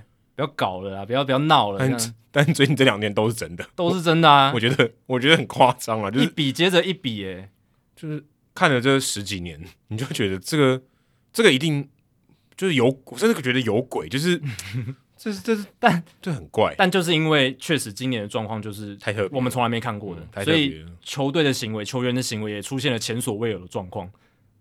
对对，就是完全预期不到的啊。可搞不好，搞不好五十年后来回来看，感觉是场闹剧。会，就是就跟我们回来看疫情，可能也是一样的感觉，就是会很特别，就是会你会特别把那一百年一百年后，二零二零年，全世界人都在戴口罩的那种感觉。对，然后二零二一年的这个休赛季一开始的这个自由球员市场的暴冲，哦，是因为有这个封管的情况。嗯，这个这个就是在史册上就会特别记载下来。一明年应该也不会有，就这么一次，大家好好享受一下。一定的，就是。大家不要预期说明年十一月会这么疯狂。我记得我们之前十一月都很冷，对不对？就是我记得前两年的那个自由球员签约都是到一二月之后才冬季会议才有才有有烧起来一下下。冬季会烧起来一下下，然后很多笔是在二月的时候才慢慢开始签出来的。嗯、Harper 跟 Machado 都是二月的。对啊，所以今年这个状况真的真的是非常非常反常，就是一个特殊特殊的情况这样子。嗯，百年一见，千年一遇，但搞不好未来。劳资冲突越来越激化的话，搞不好这会常常出现哦。嗯，也说可能每隔六七年就来一次哦。